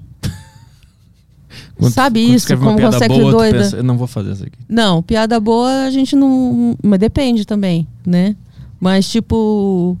Eu, é, é tanta crítica, sofre tanto com ser famoso, por exemplo. Eu não tenho. Eu não quero ser famosa. Uhum.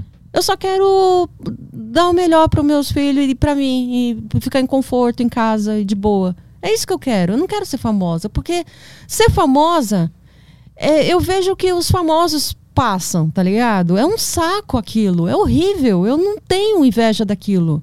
Eu não quero aquilo para mim. Eu quero, eu quero ficar em casa de boa. Eu não quero. É, mano, se eu fico famosa pra caralho, vai acabar com a minha vida. Uhum. Porque vão atrás de tudo de ruim que eu já fiz, e eu já fiz muita coisa. Vão atrás de todas as piadas erradas que eu fiz, eu já fiz de todas, eu já zoei todos os grupos possíveis. Você acha tudo meu na internet. Nude, vídeo de putaria, pelo amor de Deus. Eu- nossa Senhora. Eu ia ter que mandar meus filhos pra fora do país pra aguentar aquilo. Então, eu evito. Eu quero ser essa anônima que, que faz. Eu quero ser do. Como é que chama? É mainstream? que Fala? Não, mainstream, Mainstream é, o, é, Não o, é o contrário. Underground, Underground. Eu quero ser do underground, entendeu? Pô, Então já Pra vou meter poder- a pergunta aqui, que é... Quando a Mel vai fazer um show com o Comédia Não Existe? a gente conversou em off já. Comédia não existe o nosso show. Que, que. Ah, sim, que eu tava mal e não pude ir. Claro, vamos, dia 19, Dia não vamos? 19. Isso. 19. Eu vou fazer dia 16 o show em inglês. Que eu vou treinar ainda o meu inglês. Que até agora eu sei fazer essa parte. Que é botar boca assim. Onde vai ser esse aí? Vai ser no Barbixas, dia 16, que é o comediante Baron. O, o canadense, né? Vai vir É um cá. canadense que vai vir pra cá. É, vou fazer esse show com ele. E mais um, outros comediantes brasileiros também. Dia 16 numa quarta, né? É, 16 numa quarta. É, dia 19, vamos lá, Nós. tá com você. Uhum. Peraí, meu Deus. Ah, é. Vê dia se pode. 18, eu acho que eu vou fazer no Morumbi. Não sei se vai acertou aqui, um cara mandou mensagem aqui pra mim. É, eu vou fazer dia 10 de março. Eu só quero anunciar esse. Dia 10 de março eu faço 40 anos. E aí eu vou estar no meu bar de estimação, que é o bar que eu fazia saraus. E eu conheço o dono há muito tempo. Antes de eu fazer comédia, eu vivia nesse lugar. Eu já levei tanto macho lá. E, meu, e esse dono do bar, o Pituca, ele finge que tá vendo eu levar um homem pela primeira vez. É maravilhoso. o, o bar, a Gruta Bar, no dia 10 de março, vou fazer um show solo. Com vou chamar mais uma galera pra junto lá, comediantes e tudo. E vai ter a festa depois. Vamos beber. É, vai, eu vou anunciar na Gruta Bar, no Anhangabaú, Rua Major Quedinho, 112A. Sigam nas minhas redes sociais, Mel Maher, que vocês vão acompanhar e achar esse show lá. Boa. Dia 19 de fevereiro nós estaremos lá no Bexiga Comedy. Isso. Tem mais pergunta aí que eu vou no banheiro? Tem? Ah, o Lua perguntou aqui ehm, se tem interesse em escrever algo que não seja stand-up. Tenho, tenho. Eu queria fazer uma biografia, autobiografia, lógico, porque para poder me desculpar de todas as coisas, porque quando eu morrer as pessoas vão ficar inventando coisas a meu respeito, é melhor eu eu já deixar claro o que é que é verdade e o que é que não é, contar com a minha versão para os meus filhos, deixar para a eternidade. Eu queria também escrever outros livros, contos. Como eu sempre gostei muito de escrever, eu queria muito fazer isso, escrever um livro de contos, crônicas. Eu amava muito, eu amo muito os livros do Luiz Fernando Veríssimo. Era uma grande referência minha quando eu, eu comecei. É, antes de começar, na verdade, no stand-up. É, e eu sempre quis escrever crônicas igual ele. E o Milor Fernandes também. Eu sempre gostei muito. Eu queria para meus filhos terem direito a viver de direitos autorais depois que eu morrer. Isso é bom, né? Por isso eu também queria escrever músicas. Quem sabe vender uns, uns sertanejos aí pra sofrência. Sertanejo? É, depois que a Maraísa começou a me seguir no Twitter, eu pensei, olha, mano, tá aí. Eu conheci a Maiara Maraísa. Eu falei, mano, ia ser muito da hora eu comecei a escrever uns. Mas escrever e cantar. Compor. Fudendo cantar. Olha essa voz de gralha que eu tenho, cara. Nem, nem fudendo. Ah, hum, a pessoa anônima mandou aqui. Hum. Mel, pretende ter um podcast? Tá puxado Sim. ter. Ele co- continua aqui. Tá puxado ter que assistir o Vênus. Lance um, por favor. Algum plano? Nossa, mano, Vênus é foda. Cris Paiva, todo mundo me confunde com a Cris Paiva, eu adoro isso. Vocês sabem da história, né, da confusão minha com a Cris Paiva? Do Mamãe Falei? Do Mamãe Puta, Falei? essa história é maravilhosa. É. A Cris Paiva é maravilhosa. Mamãe Falei me, cham... me pediu, me mandou mensagem pra eu ir no pra ele ir no, no Vênus Podcast. Ele eu- achou que tu era a Cris Paiva. E aí É, e mandou, posso aí ir lá? eu, li imediatamente, eu imediatamente, no mesmo minuto, eu falei, claro, quando você quer vir? Aí eu fiz a arte pra ele, mandei ele compartilhar no Stories, ele compartilhou. Foi maravilhoso isso. Até hoje, nossa, toda hora. A Cris deve estar cansada do quanto eu. Eu ela, é, me marcam. é, marcam ela nos meus posts e o quanto me marcam nos posts dela. Assim, Que só de loucura. sacanagem. É, virou uma, uma piada é da galera. A voz é parecida. A gente tem uma história meio parecida, duas mães solteiras, sabe? A gente tá no stand-up mais ou menos na mesma época, ela um pouquinho mais do que eu. E a gente é bem calejada também das coisas, sabe? Assim, Uhum. a gente é, tem umas histórias meio parecidas, nós, né? Os ex também, tudo Uhum, sofreu com os ex-maridos. É, umas histórias parecidas. É, qual era a per... Ah, o podcast. Sim, quero, mont... quero fazer um podcast agora. Ai, bem que eu podia fazer aqui, né? Né, Studios Flow? Não, porque o meu, o meu- assim, eu não conseguiria fazer um podcast de chamar convidados. Porque ao contrário de você, Petri, eu não me interesso muito pela história dos outros. Aham, Eu, Eu também não- não, é só, eu só tô fingindo. Não, brincadeira, me interessa. Eu não aguento ouvir muito tempo. Sabe qual é minha, a- o meu podcast que eu vou fazer? Vou Ah, não, vou comer. Ah, não, pelo amor de Deus, deixa eu falar o do Chris. Eu e o Chris. O Chris, é, ele tá achando que eu vou fazer uma coisa que eu não vou, né? Eu vou fazer um podcast com meu amigo Chris Howard. Ah. É Chris Howard. Ele era Chris Nichols, mas Chris virou Rock. Chris Howard. O Chris é um americano que faz stand-up. Ele mora em Floripa. Ele é meu grande amigo. E a gente vai fazer um, um, um podcast dando ideia, é, com visões de Brasil e Estados Unidos sobre vários temas políticos e tal. O Chris é economista, foi várias coisas. Agora ele faz tá indo no, no stand-up, né? O nosso vai chamar Breakdown Americas, que é vamos satiri- ah, ele colocou aqui, ó. Vamos satirizar a divisão político. É, Ele ainda não sabe usar o gênero por colocar os comediantes gênero, pretendendo defender o lado opositor. Na verdade, o- é, esse é o que a gente vai fazer. É, eu e o Chris. E eu quero fazer um stand-up, um, stand um podcast sozinha, onde vai se chamar Debate Bipolar. Aí é bom. Sozinho é legal. Sozinha é legal. Quero fazer meio estilo do Bill Burr. Eu gosto muito do podcast do Bill Burr. Você gosta do Bill Burr? Claro. Eu É. conheci comédia por causa do George Carlin primeiro, depois eu conheci George ele. Carlin é foda. É, É. por causa do Bill Burr é muito bom, né?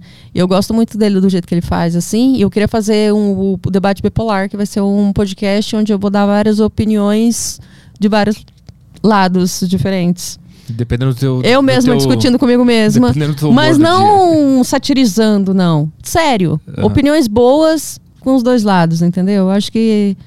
Eu acho que toda, informa- ah, toda opinião, por isso que eu sou a favor da liberdade de expressão, né? Por pior que você tenha para dizer, eu acho que você tem o direito Uhum. de dizer. Temos mais aí? Fechou. Perguntas. E Acabou. na plataforma? É, essas últimas que eu li foram Ah, tá. do, Beleza. do, do YouTube. Ah, no YouTube, no Do Flow YouTube. Podcast não tem nada. Não. Então tem, a, tem a, o emblema, né? Temos o emblema aqui e por causa da internet eu não vou conseguir abrir, Putz. mas eu consigo mostrar aqui na. Mas ele não tá no OBS já, o, o JPEG? Não, ele, eu coloco numa captura de janela aqui na TV. Mas ele não tá no PC já? A fotinha? Não, não tá no PC não. Ah, bom. Eu pego na, na internet. É, hum, o emblema de hoje tem um diferencial que foi feito por um cara Um da fã. audiência aí. Um fã, o Matheus Prestes. Ele entrou em contato comigo aí. Aí eu mandei pra ele lá, faz aí, mano. Faz aí o da Mel. E ele Ah, fez o é? emblema de hoje. Que Ah. é esse aqui, eu não sei se dá pra ver daí. Ai, que medo! Obrigada pela testa e pelo zóio de psicopata. Ficou lindo. Obrigada pela parte que me toca. Qual é o código? Matheus Prestes. Estou grávida de Matheus Prestes e quero ter meu filho no Brasil. O código é humor praiano. Humor praiano. Que as pessoas de, de praias dizem, dizem que elas têm um senso de humor muito. Ai, Muito meu bom, Deus. Humor caiçara. Humor caiçara, é Se isso. identificar com uma praia é brabo, né? É foda. Com areia e água. É, tu se identifica com areia e água. E cocô, no caso. se alguém, se alguém fala disso, tu fica brabo. Caralho, que loucura. Duas pessoas. Tá entendendo que duas pessoas treparam num lugar que chamam. ah, Praia Grande, sei lá. E aí um cara nasceu nesse lugar e alguém fez uma piada com esse lugar e esse cara ficou brabo. Porque tem um papel que tem o nome dele e o nome desse lugar. É. Porque na identidade dele tá escrito o nome desse lugar. É. Caralho. Foda, né? Podia ser É que nem outro o- lugar do mundo. A que George Carlin Itapetininga fala do se nacionalismo, né? Tipo, mano, você se orgulha por ter nascido. É só geografia, cara. Tu nasceu né? num terreno específico. É. Num lugar específico. Que um Pronto. cara deu um nome. De, É. de tal nome. E agora tu acha que tu é esse negócio. Então, Isso é esse negócio. É, É muito louco isso. É muito louco. Tem, a, tem, a, tem a frase do. Patriotas vão tomar no cu. Tem a frase do Stan Hope também, que é muito boa. Sim. Que ele fala que nacionalismo é, é carregar bagagem de gente morta. Negócio assim, a frase dele. É. Não, ele fala, como é que você... O nacionalismo não faz nada na- além de na- te fazer além de odiar pessoas, que tu nunca conheceu. Exatamente. E lugares que tu nunca foi. em lugares que você nunca foi. Stan Hope, ele me segue no Twitter. É, eu, eu tenho muita inveja disso. Ah! Desde o dia que ele começou a te seguir, eu, Não. eu- isso me, isso Aí um você saiu mim. do Twitter. Quando, não, quando eu tiver câncer daqui a um tempo, vai ter um 10% desse Ah, câncer, é isso aí que Eu, aconteceu. eu- nossa, eu quero fazer um stand-up em inglês só pra convidar o Stan Hope, porque ele falou um dia, mano, me chama pro seu podcast. Eu falei, ai, mano, não tem, eu vou fazer um só pra te chamar, caralho. Caralho, eu queria trazer ele aqui ele é também. incrível, ele é incrível. Mas eu não, eu não. Tu fala fluente inglês? É, eu, eu teria que estudar bastante pra conseguir fazer. Eu também. Eu Não, entendo eu tudo, vou- mas falar é foda. Sim. Eu tenho a professora, minha professora de, português, de inglês, é a Ananda Moraes. vou- ela me dá aula é, de inglês e, e online. E o, e o Chris, né? Que eu Uhum. converso bastante também com ele. Apesar que eu só fico conversando em português, que ele fala português também. Eu tenho preguiça às vezes, mas eu. Agora eu vou, vou treinar bastante aí pro, pro show do dia 16 em inglês. Tu sabe que eu tinha comprado ingresso pra um show do, do Stan Hope na Irlanda.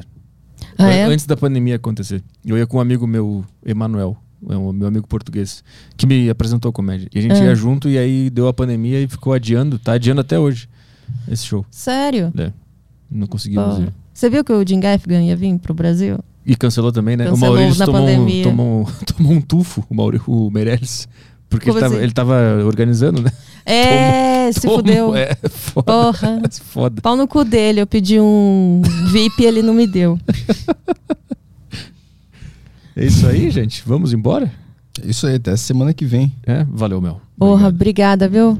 É, só toquinho mesmo que você não vacinou. Ai, meu Deus do É, céu. mas tu, tu vacinou, pô. Oi? Mas tu vacinou. Mas eu tenho. Você acha que é só quem não vacinou? Você sabia que tem gente que não pode se vacinar? Ah. E essas pessoas você tá colocando em risco? Ah, tá. Pessoas que têm imunodeficiência, várias pessoas. Ah, pessoas com HIV. agulha. Não, Mas pessoas tomo- com HIV, por exemplo, não pode se vacinar. Pessoas que transplantaram órgão não pode se vacinar. Mas eu tomei ivermectina, tá tudo bem. Ele vai lá tossir para as pessoas. Não, não me misturo com essas pessoas. Vai matar o Cazuza. É, vitamina D, ivermectina. Ivermectina! Água. Ai, mano, eu tô tomando com O segredo é a, a aguinha com limão. Aguinha com Prêmio limão, isso. Você cura tudo, cara. Eu não tomo remédio nenhum. O meu negócio é água e limão. Isso. Ah, isso Tá no aí. livro- No Tá copo no- americano ainda. É, tá no É, livro do. Cristão científico. Muito bom Roy- essa religião. Ciganos. Isso. Bota um pouco de mel também. né? Ah, e aí, já era. fechou. É, semana que vem a gente tá de volta, né? Tamo de volta. Que Isso. dia? Terça? Terça-feira com Carlos Cassal. Boa. Na quarta, Rick Lima. E na sexta temos Cléster Cavalcante voltando aí na deriva. Boa, pra falar do, falar do filme da. Muito obrigada pelo, bandido lá. pelo convite, viu, Petri? Adorei. Valeu. Obrigado Tchau. pela participação. Dia 19 estaremos lá. Opa, é nóis. Valeu. Obrigado. Valeu. Tchau, turma. Até semana que vem. Tchau, galera.